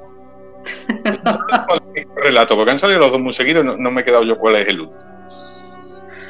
El último es algún romántico en la sala, pero de microrelato salió un poquito antes. Sí, perdona, es verdad, sí, salió un poquitito antes. Sí, Jolín, te sabes tú mejor las, publicaciones. Es que eh, los microrelatos no, no, Eso fue un proyecto, populares. Pero el, el, microrelato fue un proyecto que salió así sin pensarlo mucho, ¿no? como improvisado, ¿no? Empezaste a poner cositas. Improvisación 100%, 100%. A mí me dijo esto, esto, es un don que tienes. Digo, no, esto es un entrenamiento que yo hago porque como hablo mucho, pues el microrelato me viene muy bien para, para aprender a sintetizar y a ya, no, no, hablar tanto, ¿no? Entonces, fue así, un día en Instagram, es que te lo juro que no me acuerdo cuando fue la primera persona que le, pedí una palabra y a raíz de ahí escribí un microrelato y se convirtió en una costumbre en, un reto. Eh, una persona me decía una palabra, yo me metía en su perfil, me hacía más o menos una idea de cómo podía ser, imagínate tú, tampoco una idea muy profunda, pero y escribía un micro relato y luego lo locutaba. Y le ponía una música y se lo regalaba. Y yo pensaba, a mí me hiciste uno. así te vas a hacer a mí, a mí me hiciste uno, lo tengo ahí en Instagram guardado como era un paño. Qué bueno. Sí, es que, es que de verdad disfrutaba mucho haciendo eso. ¿Y eso ha acabado en un libro? Sí, acabó en un libro. Gente del chat. Acabó en un libro, pero. Eh, en, en, TikTok realmente empecé a subir microrelatos de, de ese libro, microrelatos, microrelatos con poderes. Está microrelatos para leer en el autobús.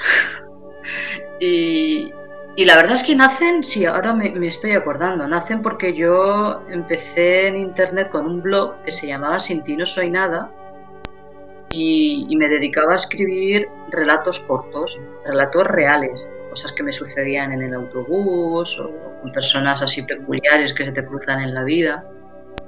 Y eso fue durante la etapa del blog y en las redes sociales aparecieron los microrelatos. Esta amiga Elizabeth se ofreció para mm, prestarme sus, cuadros y, yo los puse. Eh, claro, mm, lo, lo, autopubliqué, pero era mucho más caro en color y se disparó el precio, la verdad. Y bueno, me pareció que, era un poco injusto y lo, lo puse a un precio más razonable porque porque bueno, porque, porque los microrelatos gustan, no sé.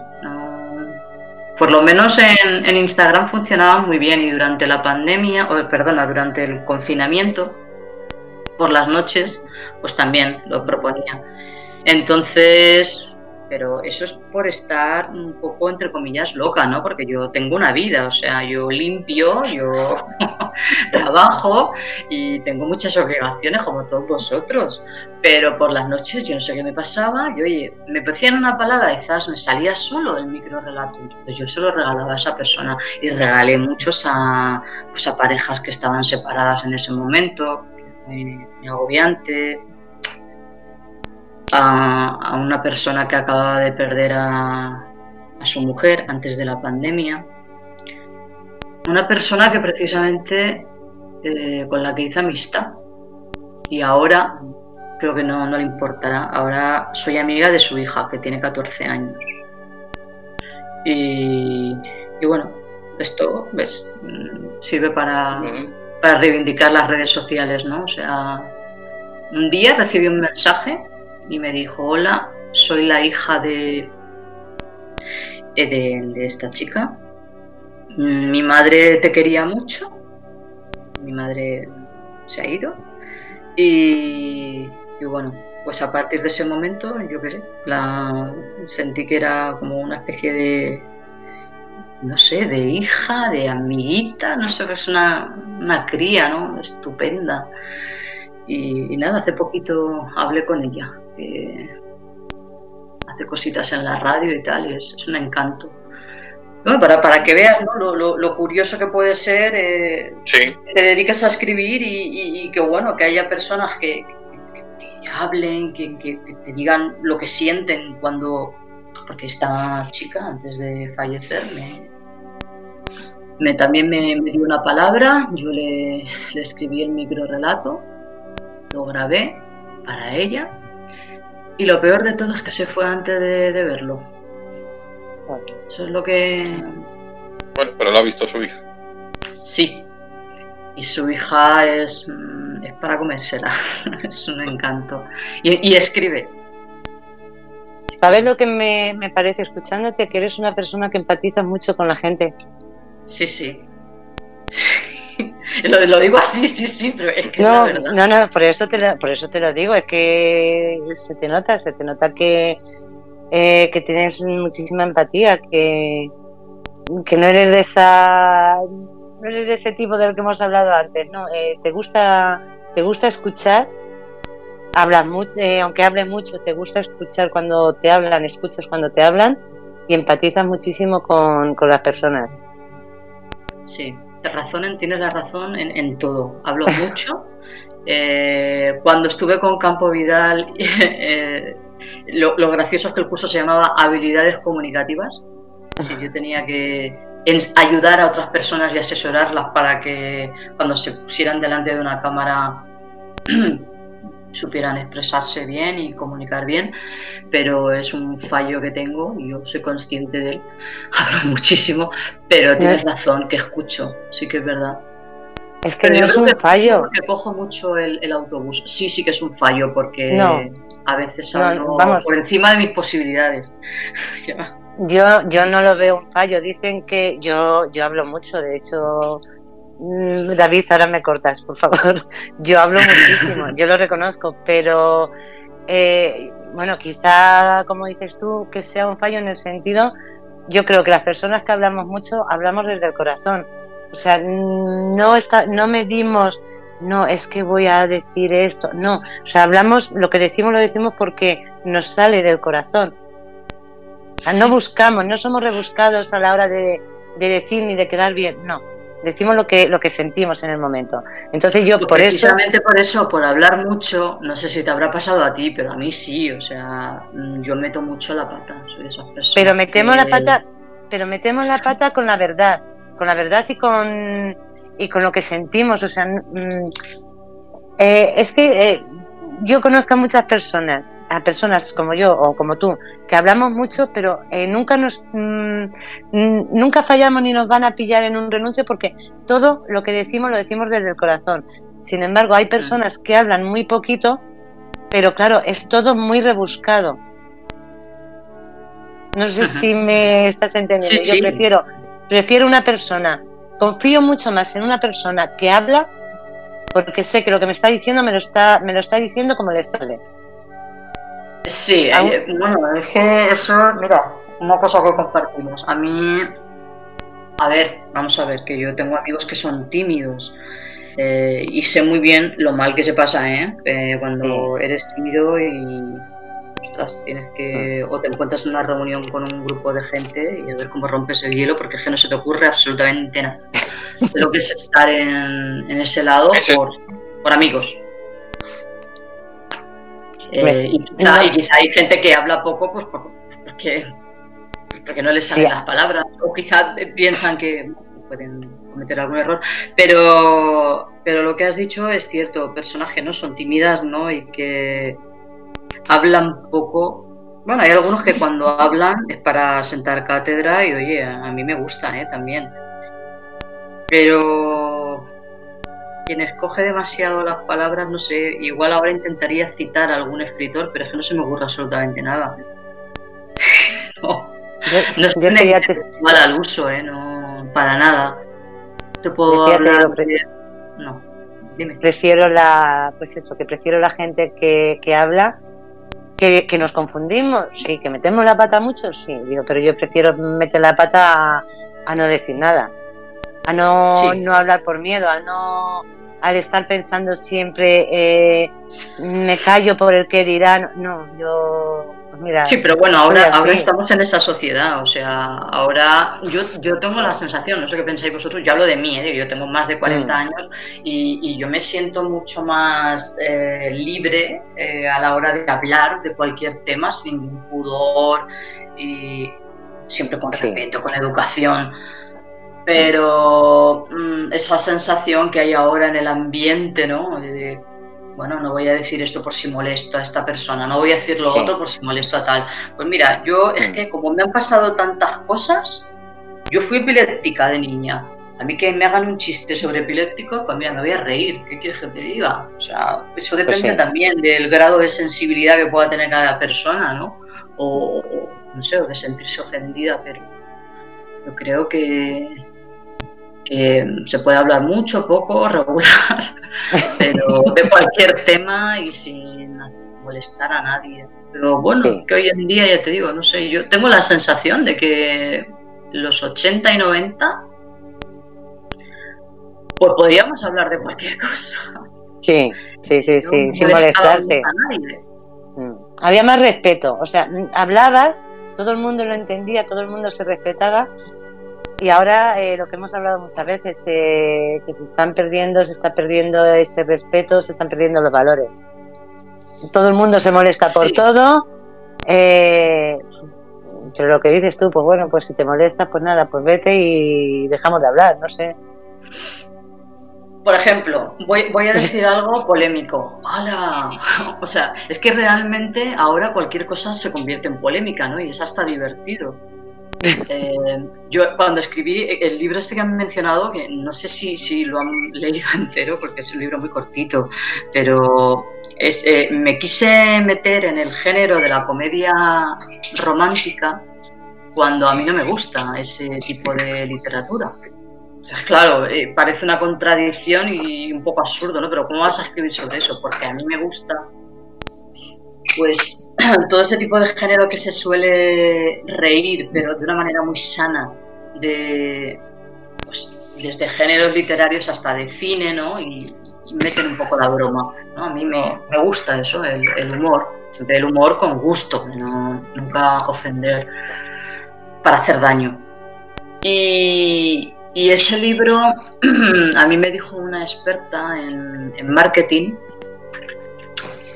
otro, otro, otro, otro callejón en el que me estoy metiendo, pero es que igual que en agorafóbica perdida, yo le tengo alergia a los gurús, yo le tengo alérgica a los expertos, alergia, mucha alergia. Y, y me dijo, bueno, pero es que a partir de ahora, espero que no se enfade si hoy esta entrevista, a partir de ahora tú tienes que hablar única y exclusivamente de comedias románticas. Y yo pensé, pero es que así, lo, que, lo que os he dicho antes, es que así voy a dejar de ser yo. Porque a mí no solo me gusta la comedia romántica, me puede gustar la ciencia ficción, yo que sí, me gustan muchas cosas. Entonces, no, no lo entiendo. De verdad que para hacerme una marca personal voy a tener. Entonces renuncio a ser yo. A mí lo reconozco, yo no soy una lectora que consume libros de este tipo, de chico conoce a chica y, y yo qué sé, está el típico obstáculo en medio y se besan, se quieren, o, el otro extremo, el de voy a escribir un libro erótico, ¿no? Y me voy a pasar todo el tiempo diciendo, ya lo sabes, ¿no? El verbo tal, que acaba en ar. Sí, lo, puede, decir. Y así voy a ser muy transgresora. Lo, puedes decir, que aquí no, no hay bueno, censura. Pues, me voy a pasar todo el tiempo escribiendo follar, mm. cada tres o cuatro párrafos y, voy, a, voy a imaginarme encuentros que son totalmente surrealistas para, que la gente piense que, bueno, que, es escribir literatura erótica. La literatura erótica es muy difícil de escribir, muy, muy difícil. Ahí está Anais Nin, que eso sí que es una maestra. Muy difícil de escribir, o, o Henry Miller también muy odiado y seguramente ahora es un hombre que sus libros se quemarían, yo qué sé. Pues a mí mi profesora me recomendó Trópico de Cáncer y tengo por ahí bastantes de él. Eh, ¿Algún romántico en la sala? Es una historia que tenía por ahí, pequeñita, no es una historia maravillosa ni grande ni nada, pero es una especie de mezcla entre Bridget Jones, pero no tan pavita como es ella, mm. y, y trata sobre una mujer que no tiene ni idea de lo que es el amor en el siglo XXI y que se siente mucho más cómoda en, una atmósfera que, incluye ver películas de Catherine Hepburn, leer libros de Jane Austen, que no escribía comedia romántica, no, nada, mucha gente se confunde con ese tema, y, bueno, pues es una anti pues antiestereotipo de protagonista de comedia romántica. O sea, se lleva genial con su ex. Ahí es verdad, está basado en hechos reales. Yo también me llevo bien con dos de mis ex, con, con los otros no, pero porque es natural también. Pero es, que es la vida misma. O sea, todos los libros están basados en lo que tú vives. Pues la gran mayoría tienen algo de ti. Algo. Sí. Escribes sobre María Antonieta, pues va a ser que no. Pero en este caso, sí sí que hay algo de mí ahí en ese libro.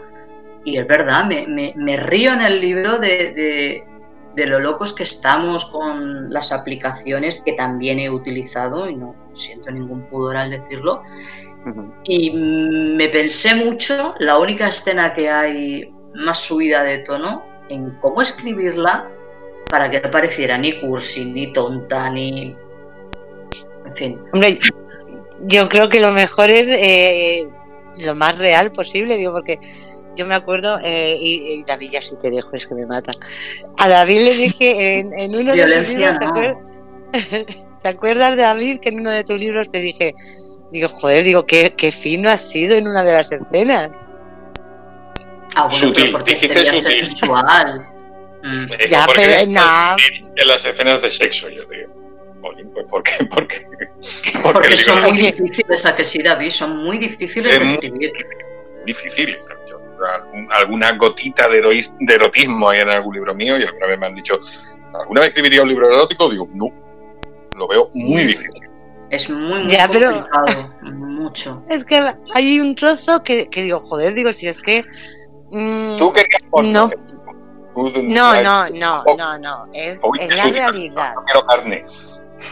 No, David, pero es que pusiste unos términos muy. Coño, eh. Creo que sé. Muy light. Muy light, ¿eh? ella, quería, ella quería chicha. Quería, no, no, pero no, pero vamos a ver lo que hemos dicho ahora. Pues si tienes que poner follar, pone follar. Pero es que mm, eh, vamos a ver. no todo el tiempo. No, no, no, pero si fue en una arcena.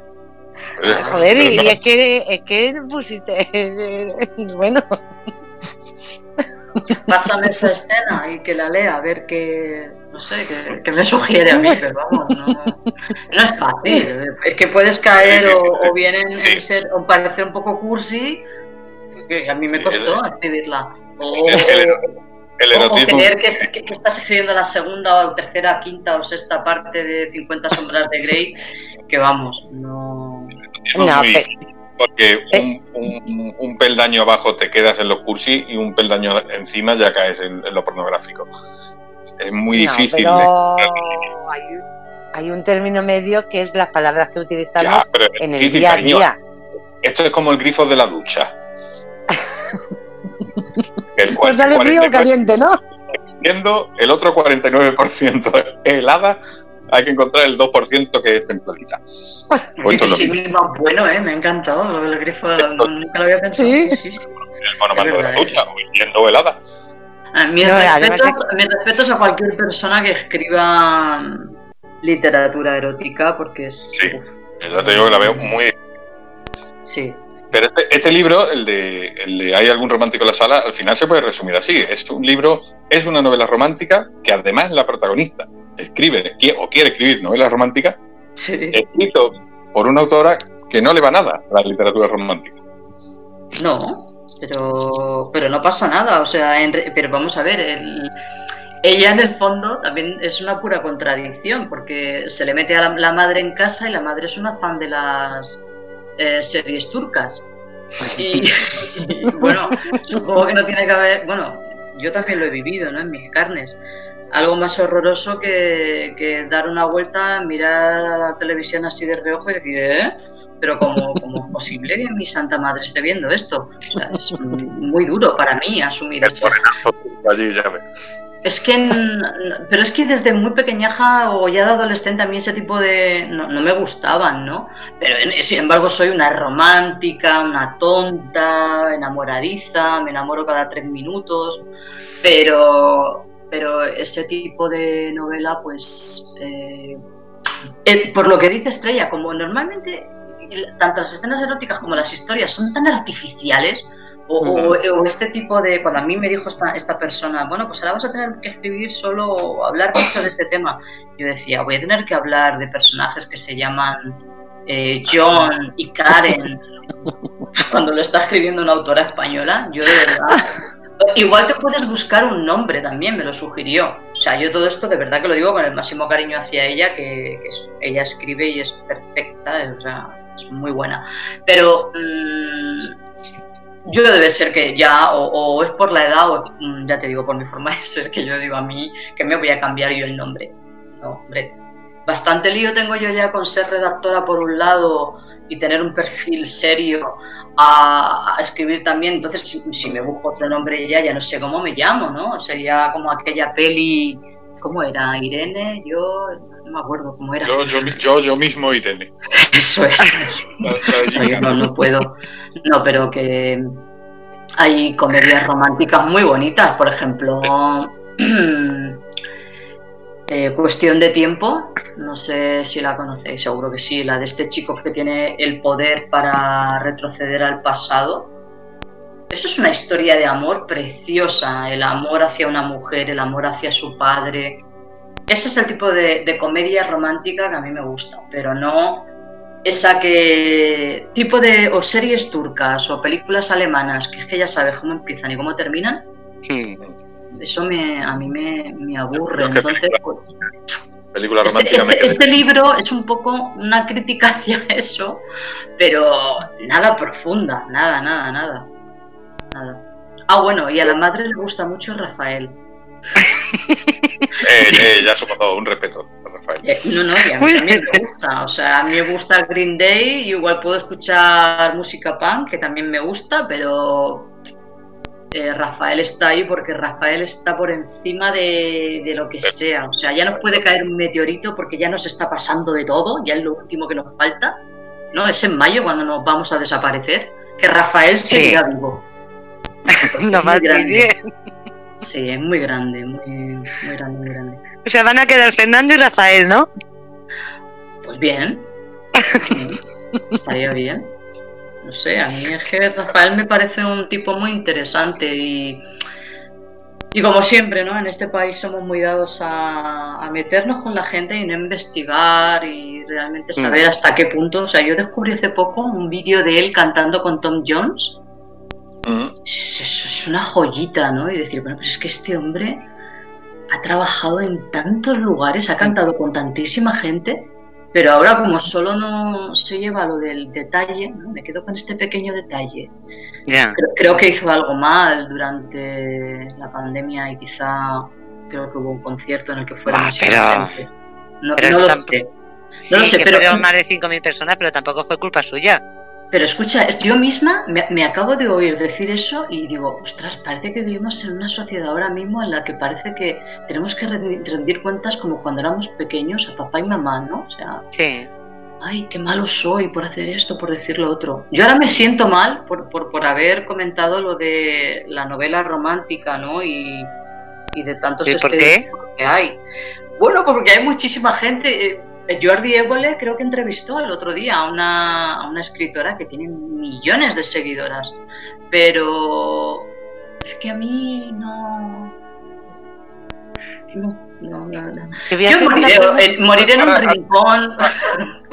Te voy a hacer un rincón aspirando a ser como la Melino Tomo o yo qué sé. ahora también lo que pasa, un momento, ahora también lo que pasa mucho y que, que, me lo recuerda cuando, cuando he pensado en esto cuando estaba contando, pues esto, lo de la, esto del marketing, que decía que la era romántica, ahora tenía que vender un poco la... Y es que está pasando mucho en el, en el mundo literario ahora que, eh, sobre todo por parte de las editoriales y esto, eh, se quiere vender más al autor que los libros. O lo que quieren vender es autores. Sí. Más que libros. Entonces, claro, tienes que tener una imagen, tienes que tener... Yo, yo me he encontrado con editoriales que me, han preguntado, y, se, han, acercado a mí, yo pensaba que le interesaba alguno de mis libros, lo primero que me preguntaba es cuántos seguidores tiene en redes sociales. ¿A ti qué te importa cuántos seguidores tengo yo? Te tendría que importar mi libro. Te quiero decir, se, quieren vender, vendemos más eh, autores, o se quiere vender más autores que, que los libros, ¿no? Y esto, esto, cuidado, esto es peligroso, porque al final hacemos autores famosos que a lo mejor escriben cosas bastante... Al final, eh, igual que, en las sociedades siempre ha existido la clase alta, la clase media, la clase baja, ahora eh, hay una, por lo menos es como lo veo yo, ¿no? Hay una, una élite dentro de los escritores, que no son buenos escritores todos. O sea, yo soy la primera que me considero una mala escritora que tengo que seguir aprendiendo. Y luego otros escritores que les han hecho creer que son buenos. Y eso es horrible porque quizá estén en la picota X tiempo, pero luego se pegarán el golpe y será tremendo. Y luego el daño que se está haciendo también al oficio. O sea, que cualquier persona puede ser escritor, yo no creo que no. Y, esto lo digo por, por, esta amiga que es pintora, ¿no? Eh, ella es pintora porque su padre era pintor, su abuelo, su bisabuelo, es algo que, pintura y escultura, lo, ha, lo ha vivido desde niña. Entonces es algo vocacional y es algo también que tiene un aprendizaje. Entonces, de la noche a la mañana que a mí me quieran vender que una muchacha o un muchacho de 18 años es la persona que más seguidores tienes, lo que tú dices que más seguidores tiene. Es lo primero en lo que hacen hincapié siempre los titulares. Pero el libro está bien. O sea, yo no tengo hijos, ¿no? pero si tuviese hijos se lo puedo comprar, o sea, lo va a leer. O, yo misma, que también me gusta la literatura fantástica y me, va a gustar o... Bueno, no me gusta tanto, pero bueno, podría leer algo, ¿no? Podría leer algo. O, no lo es. Y, y el daño, entre comillas, el daño, o era meterme en otro jardín, porque esto es lo que mola de ser anónima. No te preocupes si no escuchan cuatro gatos. No, no, es que además, mira, eh, se idolatra a la gente. Y yo el otro día ya, no sé por qué, supongo que porque vi, mm, claro, yo trabajo eh, delante de un portátil, soy redactora y estoy muchas horas delante de Internet. Y, y cuando me tengo que meter en alguna red social por trabajo, pues veo siempre el mismo anuncio no hace falta ni que diga el nombre del escritor. Es un escritor que ha vendido muchísimo, se ha traducido en muchísimos idiomas sus, libros y, bueno, no es muy mayor y ahora quiere mm, enseñar a todos, a todos, te guste o no te guste escribir, cómo escribir un bestseller. Un bestseller, directamente. ¿Eh? Directamente un bestseller. Sí, directamente, ¿eh? o sea, no escribe un librito y oye, hazlo más o menos decente, ¿no? Un bestseller ahí para que triunfes, para que... Vamos a ver, ¿y la cultura del esfuerzo dónde está? Porque, perdóname, pero es que la humanidad hemos avanzado gracias a eso, ¿eh? Yo veo que se vende ahora mucho, mucha imagen, ¿no? Un autor joven, una autora joven, una chica, una novela, es una cría ahí de esto tiene que tener un aprendizaje, esto tiene un proceso. Yo siempre recuerdo la, frase de Truman Capote, ¿no? que decía que antes de publicar un libro tiene que haber tirado 10 a la basura. ¿dónde están los 10 de esta chica? No le ha dado tiempo. No le ha dado tiempo, pero no es una, crítica hacia la gente joven, porque realmente la gente joven lee muchísimo. no, lo digo por mí, no, no, lo digo por, lo digo por mí, no, que realmente es la gente de 20 años es la gente que más lee. Bueno, que más lee por estadística se sabe, porque... Con 20 años lo que tienes que hacer es leer. Ya tendrás tiempo de Sí, disfrutar de la vida, aprender de ella, leer, eh, yo qué sé, mm, acumular experiencias. Y no, no, tienes por qué llevar una vida trepidante y no tienes que haberte pasado cuatro años encerrada en tu casa, como en mi caso.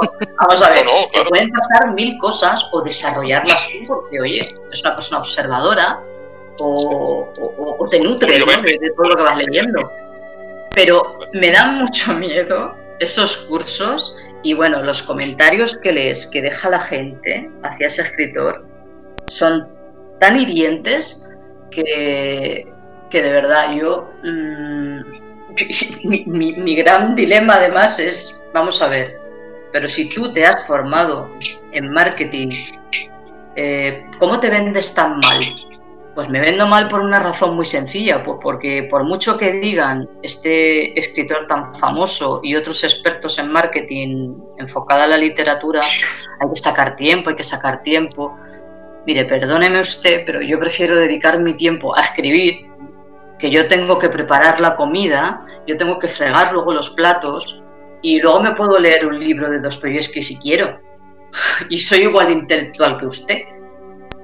Pero mi vida es esa, entonces el día tiene 24 horas, no puedo exprimirlo tanto como para tener esta cuenta abierta aquí, estar subiendo fotos monísima de la muerte, mirando al vacío, como si estuviese pensando en cómo voy a solucionar, yo qué sé, los problemas existenciales del hombre. No puedo hacer eso. Yo no puedo estar todo el día en redes sociales. Eso lo puede hacer una chavala muy joven que haya escrito un libro, una editorial se ha fijado en ella y, ve que tiene, lo que tú dices, tropecientos mil seguidores.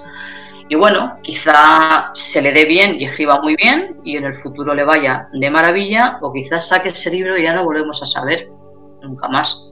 Pero el resto de personas que nos gusta escribir, pues realmente yo con escribir soy feliz. Hombre, que sí me gustaría que alguien le echara un ojo a Agorafóbica Perdida y. y qué sé yo. Porque hicieran una serie, pues oye, se hacen series de, cosas más absurdas. no, Además de verdad. No, no, de verdad. O sea, es que también ya llega un momento que dices, ostras, pues mira, yo por tener sueños, yo sueño con cualquier cosa. Pero por lo menos que, que lo que haya escrito sea producto de, de algo real, ¿no? O sea. Eh, bueno, pues el, acostarte por la noche sabiendo que lo que has hecho lo has hecho por ti. No porque tienes 300.000 seguidores o 3 millones de seguidores no tienes ni puñetera idea de escribir. Mm, sí. Bueno, lo has dicho muy bien.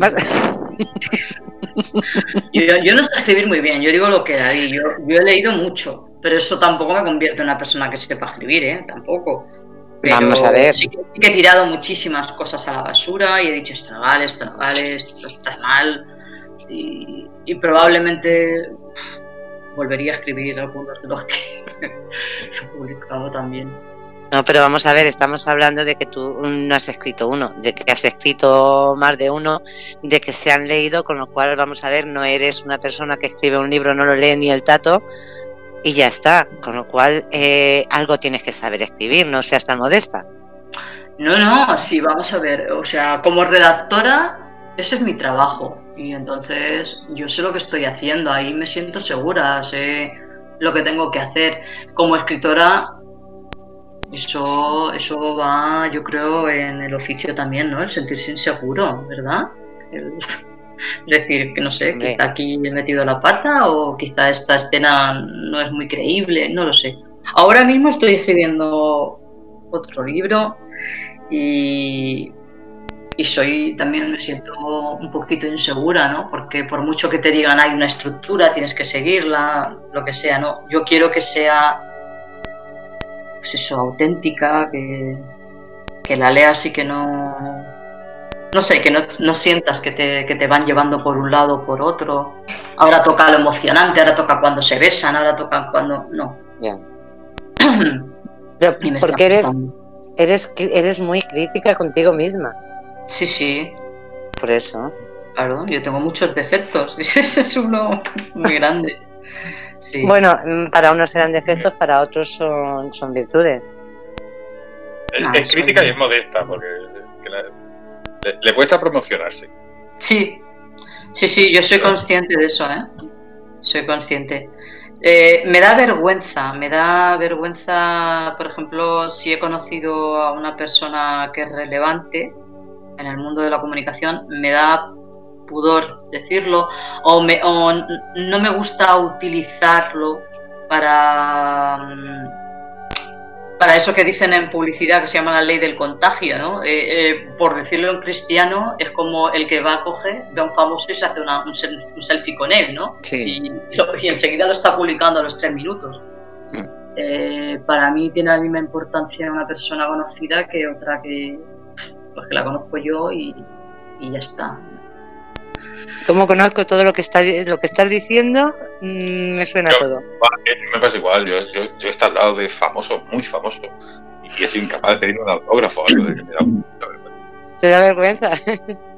Sí, Mira, Feli, Feli, Feli, en el chat, Feli, en el chat, hace de periodista. Ya pregunta, ¿tiene título el que estás escribiendo? Ah, mira. eh, no, no tiene título. Eh, es un libro que mm, es que no, no, no, no podría decir ahora mismo ni, ni de qué va, pero sí que es algo, bueno, si no, si, no puedo decir de qué va, tenemos un problema. Pero sobre... Bueno, digamos que va sobre una chica que ya es adulta y echa un vistazo a, su pasado, donde tiene una madre que constantemente, bueno, ella la ha conocido siempre estando enferma. Entonces, pues digamos que no ha podido quemar las etapas que todos hemos quemado, ¿no? Ni la adolescencia, ni la juventud, ni ese primer amor, ni nada, ¿no?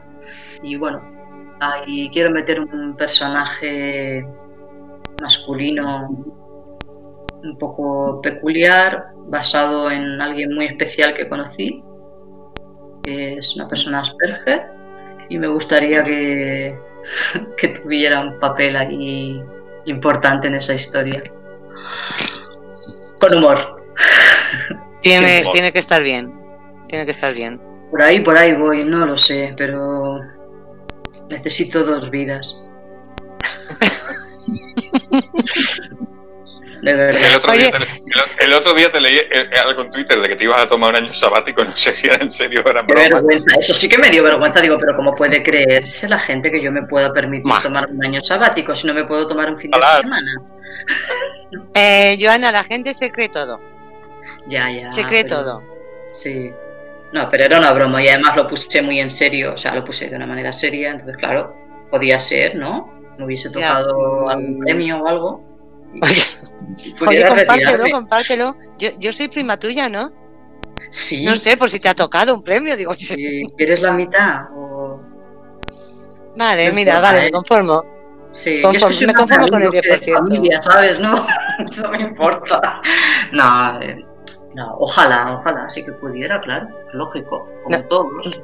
Ya nos gustaría tener un año para poder hacer lo que nos gusta o no hacer nada, que, que también es sano. Sí, es lo que tú dices, un año sabático uno se conformaría con un fin de semana. Eso iba a decir yo, yo, mira, yo necesito un fin de, yo con eso me conformo, con un fin de.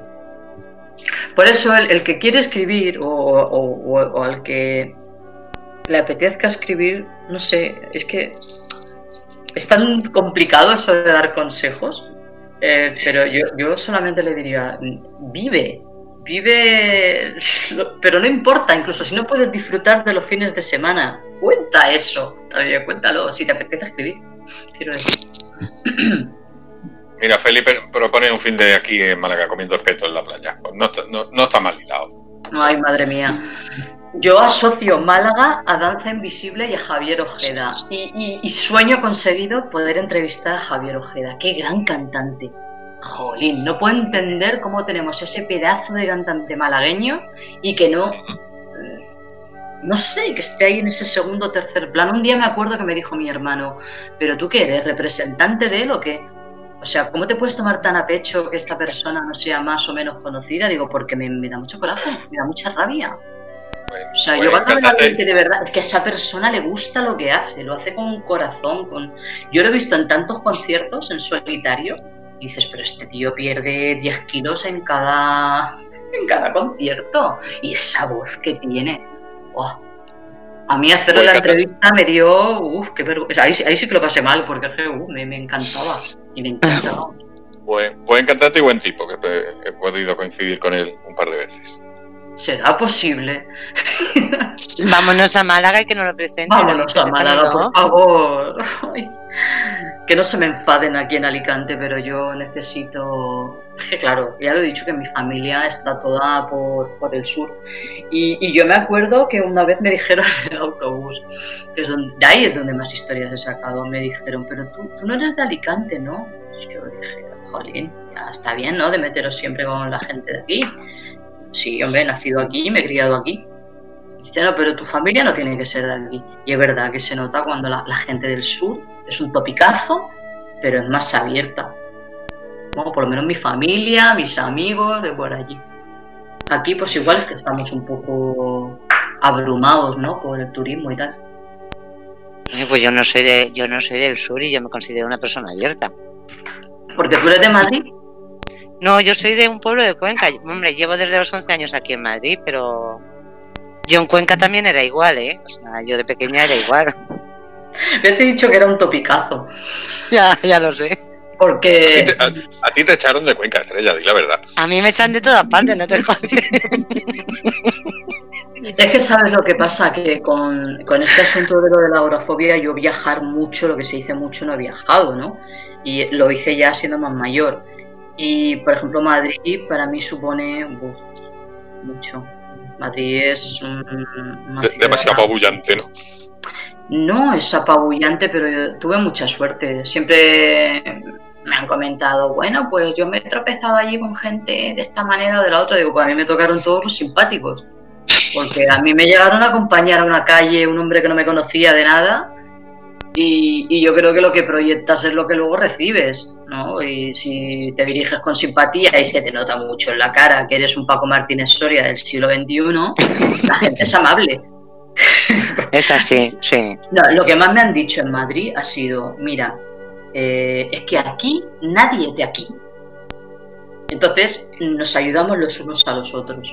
Y todas las veces que he ido, que han sido en tres ocasiones he podido estar allí, eh, te puedo asegurar que allí no he tenido ningún ataque de pánico. Ninguno. Y he montado en metro, he montado en todo, así que no sé, algo pasa, ¿eh? Algo pasa cuando. Algo tiene Madrid. Sí, algo, bonito. Ah, muy, muy bonito, la verdad. A pues mí me, me ha gustado mucho estar ahí.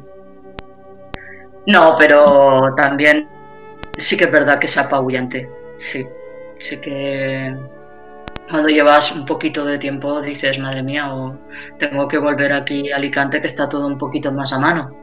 Ya. Bueno, te digo Alicante como cualquier otro sitio, ¿sabes? Yo soy de donde me tratan bien y me siento a gusto. Exacto. Hmm. Pues sí, al final, el, hogar al final es donde uno tiene... Pero no conozco Málaga, así que... Y Cuenca tampoco, o sea, es que me da, me da puro decirlo, pero no lo conozco. Escucha, que yo soy de un pueblo de Cuenca y solamente he estado una vez en Cuenca. O sea, que lo mío tiene más delito. No, eso suele pasar. No tiene nada de delito, eso suele pasar. Es como la playa, te dicen, anda, pero si vives en un sitio que tienes la playa al lado, digo, sí, pero a lo mejor, eh, como yo no vivo al lado de la playa, yo no tengo apartamento en la playa ni casita justo al lado, pues me toca coger un par de autobuses, luego volver y pues eso me pasa a mí, que soy de Málaga y la playa, poco. Tú eres de secano. Yo soy de secano. Yo tengo necesidad de playa, me, apetece mucho ir. ¿Ves? Si nos tenemos que ir a, Málaga que nos que, con David. Todos los caminos conducen a Málaga. A escuchar buena música. Claro, el color de Casper. Tomar un poquito el sol. Sí, qué gusto. La verdad que sí. Yo lo necesito, ¿eh? Lo necesito, pero ya por prescripción médica, ¿eh? Pero vamos a... Soy muy pálida, entonces necesito vitamina D. Vamos a esperar que, se pase la tierra esta, porque si no más que morena, vamos a volver rojos. Butanitas. Sí, sí. No, no, no. Hasta. No, no sé. Por aquí se avecina la borrasca y seguramente aquí en Alicante es que somos muy impresionables, o sea, caen cuatro gotas y, estamos asustados.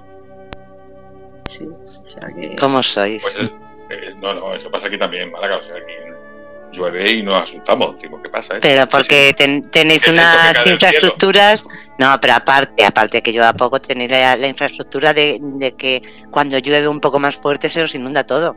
Exactamente, por eso también, sí, ya poniéndonos serios, sí que es verdad que aquí la riada, las riadas que ha habido siempre han sido para hacer, mm. pues eso, la palabra ya lo dice, para hacer daño. Sí. Y no. Bueno, pero también hay otras cosas que hacen daño, ¿eh? O sea, por, por, por siempre hay que meter algo de humor. Por, por contar mi, mi experiencia menos positiva en Madrid, eh, Madrid me dijo, no te queremos tanto mm, cuando vi que nevaba y yo tenía que, asistir a, este curso. Y bueno. Pues ¿No sería cuando Filomena? No, no, que va, ah. hace ya más años. Y, ah. yo me, pues eso nevó, pero nevó por lo visto allí lo normal. O sea, la gente hacía, las veías caminando por la calle con naturalidad y yo con una cara, uh, esto en Alicante no, no pasa nunca. pues mi, supuestamente ese día yo tenía que, que, atender a la gente que no que iba a acudir al curso, pues personas así ya con renombre, ¿no? conocidos y eso.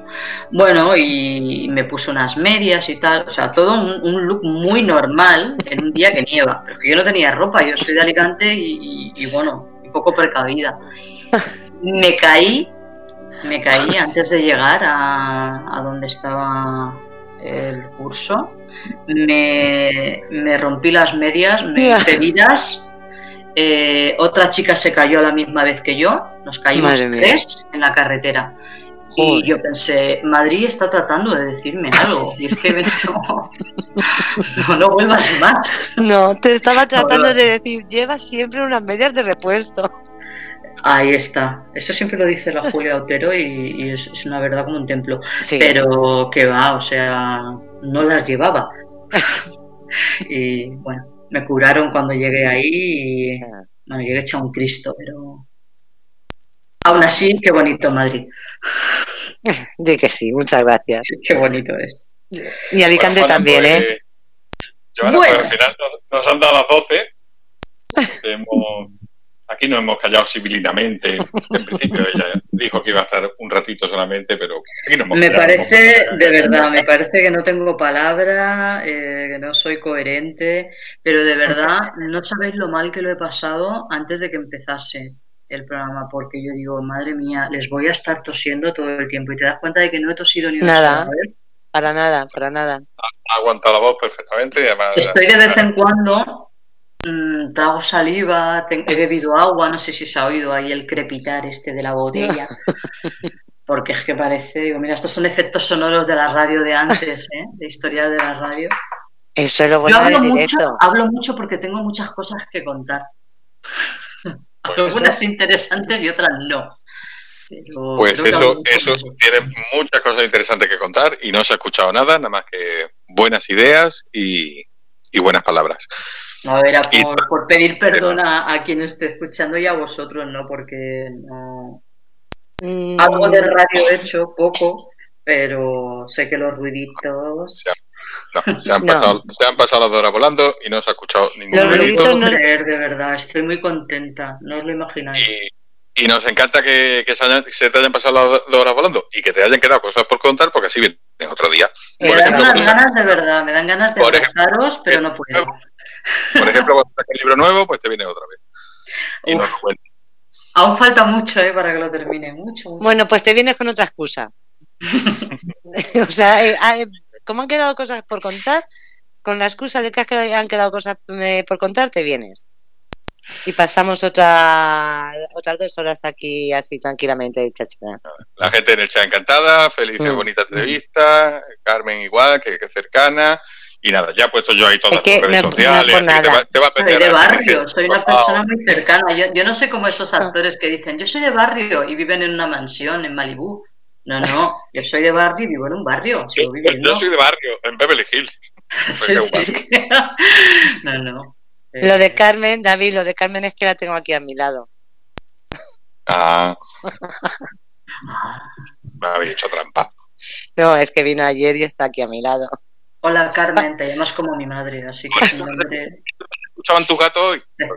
No, pero habéis escuchado el timbre antes de la puerta. No. se ha escuchado? No. Ah, bueno, pues eh, era, era ella. Ah, bueno, pues ve lo que dices, eh, Joana, no se oyen los ruidos. Qué bien, bien. Si no, si no se ha oído el timbre, lo del agua menos todavía. Y a mi periquito, que lo tengo secuestrado, bueno, lo tengo oculto, porque si no, él se hubiera llevado todo el protagonismo. Otro día que hable, que hable, el periquito que tendrá muchas cosas que contar. También, también. Todas las que me oye a mí, las repite. Qué bueno. Pues, pues, nada, lo dicho, Juana, que muchas gracias. a vosotros, de verdad. Fernando ya puede entrar cuando quiera, Fernando no sé si está por ahí. A Fernando también, muchísimas gracias, y a Estrella. y a gracias a ti. y a los que estén en el chat, a todos. Besito. Te van a llegar seguidores nuevos por todos lados, que he puesto ahí tu Twitter, tu Facebook, tu Instagram, para que le echen un ojo y ya, ya se lo han apuntado a todo el mundo. Pues nada, muchísimas gracias. Es que no puedo decir otra cosa. Gracias, gracias. Gracias a ti. Pues nada, te, vemos, te, escuchamos por aquí otro día seguro. Ojalá. Eh, bueno, hay que dar oportunidad a muchísima gente que hay por ahí muy buena. Y a, descansar esa voz que mañana. Ostras, mañana, mañana no voy a hablar, pero oye, lo bien que me lo he pasado ya no me lo quita nadie. he disfrutado mucho, de verdad. Cómo me alegro. Estoy muy contenta porque yo pensaba que, pues lo he dicho, que, iba a estar tosiendo la mayor parte del tiempo y mira, eh, la radio hace milagros y la buena gente. No, y cuando estás, eh, estás entretenida y estás, yo creo que también eso hace también, hace mucho. estoy tranquila, estoy tranquila. Mm. Y eso no me ha pasado en otras ocasiones. Estoy tranquila. Y eso es porque vosotros me, no sé, me habéis inspirado mucha, no sé, mucha confianza. ya te dije que esto era una charla entre amiguetes, no una entrevista seria. Y vaya que sí, sí, sí. Es que... es, eh, Dime, David. No, Didi, No, no, no, que es eso, que, que las entrevistas, o eh, lo mejor es así, eh, como una especie de charla tomando un café o, una cerveza. Mm, yo creo que son las que mejor se llevan. Sí, además cuentan más, luego al final lo cuentan todo. Sí, habéis sido muy buenos entrevistadores y muy pacientes, ¿no? Porque, porque las respuestas a veces eran demasiado extensas, pero... No. Eh, no, siempre es fácil, ¿eh? A gente con cosas interesantes que contar y queremos que las cuenten, no, no hablar nosotros nosotros ya nos escuchan. No, es que es eso, si vienen, vienen para, para contar las cosas, eh, no para decir sino, y lo bonito es eso, que la gente os escuche, que la gente os conozca, y, eso es lo bonito de, todo esto, el, daros a conocer eh, y el que vuestra obra mm, la conozca todo el mundo. ¿Puedo terminar diciendo un piropo a Estrella? Porque como... Ay, madre, que a mí me da vergüenza. No, no, no, no, pero es... es, es Ay, eso no es así, seguro que no. Eh, a mí me, me, me, encanta la radio. Creo que lo he, no, no, sé si lo he dicho, pero bueno, que cuando empecé con este tema de la agorafobia eh, era lo que más compañía me hacía. Y, y luego ya pues soy fan, ¿no? De, de Juan Carlos Ortega, de Goma Puma, de, en fin. Y, soy mucho de fijarme en las voces. Eh, me gusta, me gusta igual, me fijo en una persona en cómo escribe y, sobre todo en, la voz. Y tienes una voz de radio radiofónica, sí, muy bonita. Muy bonita, es una dicción muy bonita, me gusta mucho. Pues sí, si yo me escucho y me oigo horrorosa. Bueno, pero eso nos pasa a todos. Claro. y David tiene esa, esa voz de, no sé, de que pareces un, un colega y mantienes muy bien ahí los silencios. Mm, no, no es que ahora yo esté aquí, es más que un piropo, parte que os estoy analizando, ¿no? Pero que como me tengo que dedicar también a eso, ¿no? Eh, me, me, me, siento, a ver, sé cuando alguien eh, tiene, pues, o tablas o, o, es que le gusta esta profesión.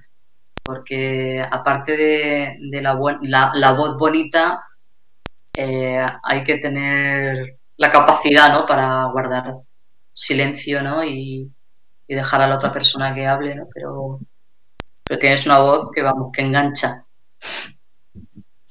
Qué cosa más bonita nos están diciendo, David. No, es la verdad, es la verdad. Eh, ¿Qué necesidad tengo yo de decirte una mentira? No, pero es que a mí me, A mí me pasa lo que a ti, que a mí me da mucho corte que esas cosas, no sé, no... Pero tú ponte roja si quieres, no pasa nada. Como no, sí, nadie te va a ver. Sí, seguro que estoy, vamos... Fíjate si la radio engancha, fíjate que, esto no, no, lo sabrás tú, Juana, pero fíjate si la radio engancha que a mí me trajeron aquí un día para una entrevista porque había sacado el libro tal, me entrevistó. y aquí sigo, es que no me he ido todavía de la entrevista. Pues te voy a decir una cosa. Eh, ¿Alguna entrevista me han hecho donde el locutor no tiene tanta destreza como tienes tú? O sea, esa capacidad de decir ahora voy a ver si me callo yo dejo hablar. tú sí. Muchas gracias. No hay que echar por los suelos a nadie para elevar a las alturas, pero que es muy complicado hacer una entrevista porque a veces el ansia por preguntar, pues oye, nos lleva a hablar demasiado. Bueno, cortarme, echadme de aquí ya, que ya son las 12 y nos vamos a convertir en calabacitas. Son, son, son las 12 y 10 y te, y te vas al final se te va a resentir la garganta. Que nada, que muchas gracias, cuelga la llamada y, nada, y ya no hablamos por, como siempre, nos vemos por Twitter y, por esos sitios que solemos coincidir. Hasta me, me, ha salido el bloqueo de pantalla, en fin, todo. buenas noches. buenas, noches. Buenas noches, buenos días, buenas tardes y muchísimas gracias. ¿Cómo se lo ha aprendido? Hombre, adiós. Que descanses. Un beso. Hasta luego. Bueno, pues como Fernando no sabemos por dónde anda, despedimos. Se nos ha dormido. Hasta que a sopar. Aquí está Feli. Mira, Feli aguanta aquí, como siempre. Feli, avisa a Fernando. Bueno, avisa a Luna. ¿Dónde está? Así que nada, que aprovechamos, mira, ahora aprovechamos que no nos puede cortar Fernando, pues para recordar que mañana es miércoles, que haya pegado a las 4 y que nosotros volvemos el jueves con Rebelde con Causa. Y si no tenemos a nadie, pues ya sabes, a darle caña a darle caña a todo. Pues ¿No? ya está. Pues ya está. Que nada, todos, los que habéis estado, todos los que habéis estado en el chat, que ya se han ido muchos, Maripati, Susana, Yolanda, Josi ha estado por ahí, Carmen, Feli, que ha aguantado hasta el final. Muchísimas gracias, chicos. Y mira que está cansada. Hay que decir una cosa, que hoy Feli ha hecho una gran labor, ¿eh?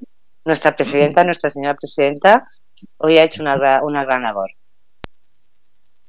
Se nos ha ido al Congreso de los Diputados, pero bueno, eh, no lo sé, a ver si voy a estar metiendo la pata o lo están dejando para otro día. Hay que contarlo bien, Feli, el jueves lo contamos bien.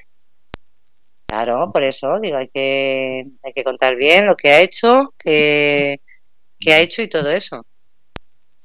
Ah, pues esto, el jueves lo contamos bien. Eso, si no tenemos entrevistado, nos metemos a Feli que lo cuente. Vale, vale. Muy bien. Bueno, pues, pues, pues nada, eh, eh, sí, cortamos y ya entrará Fernando a cortarlo. Pues ya está. vale, cómplices, que descanséis. Buenas, noches. Hasta mañana.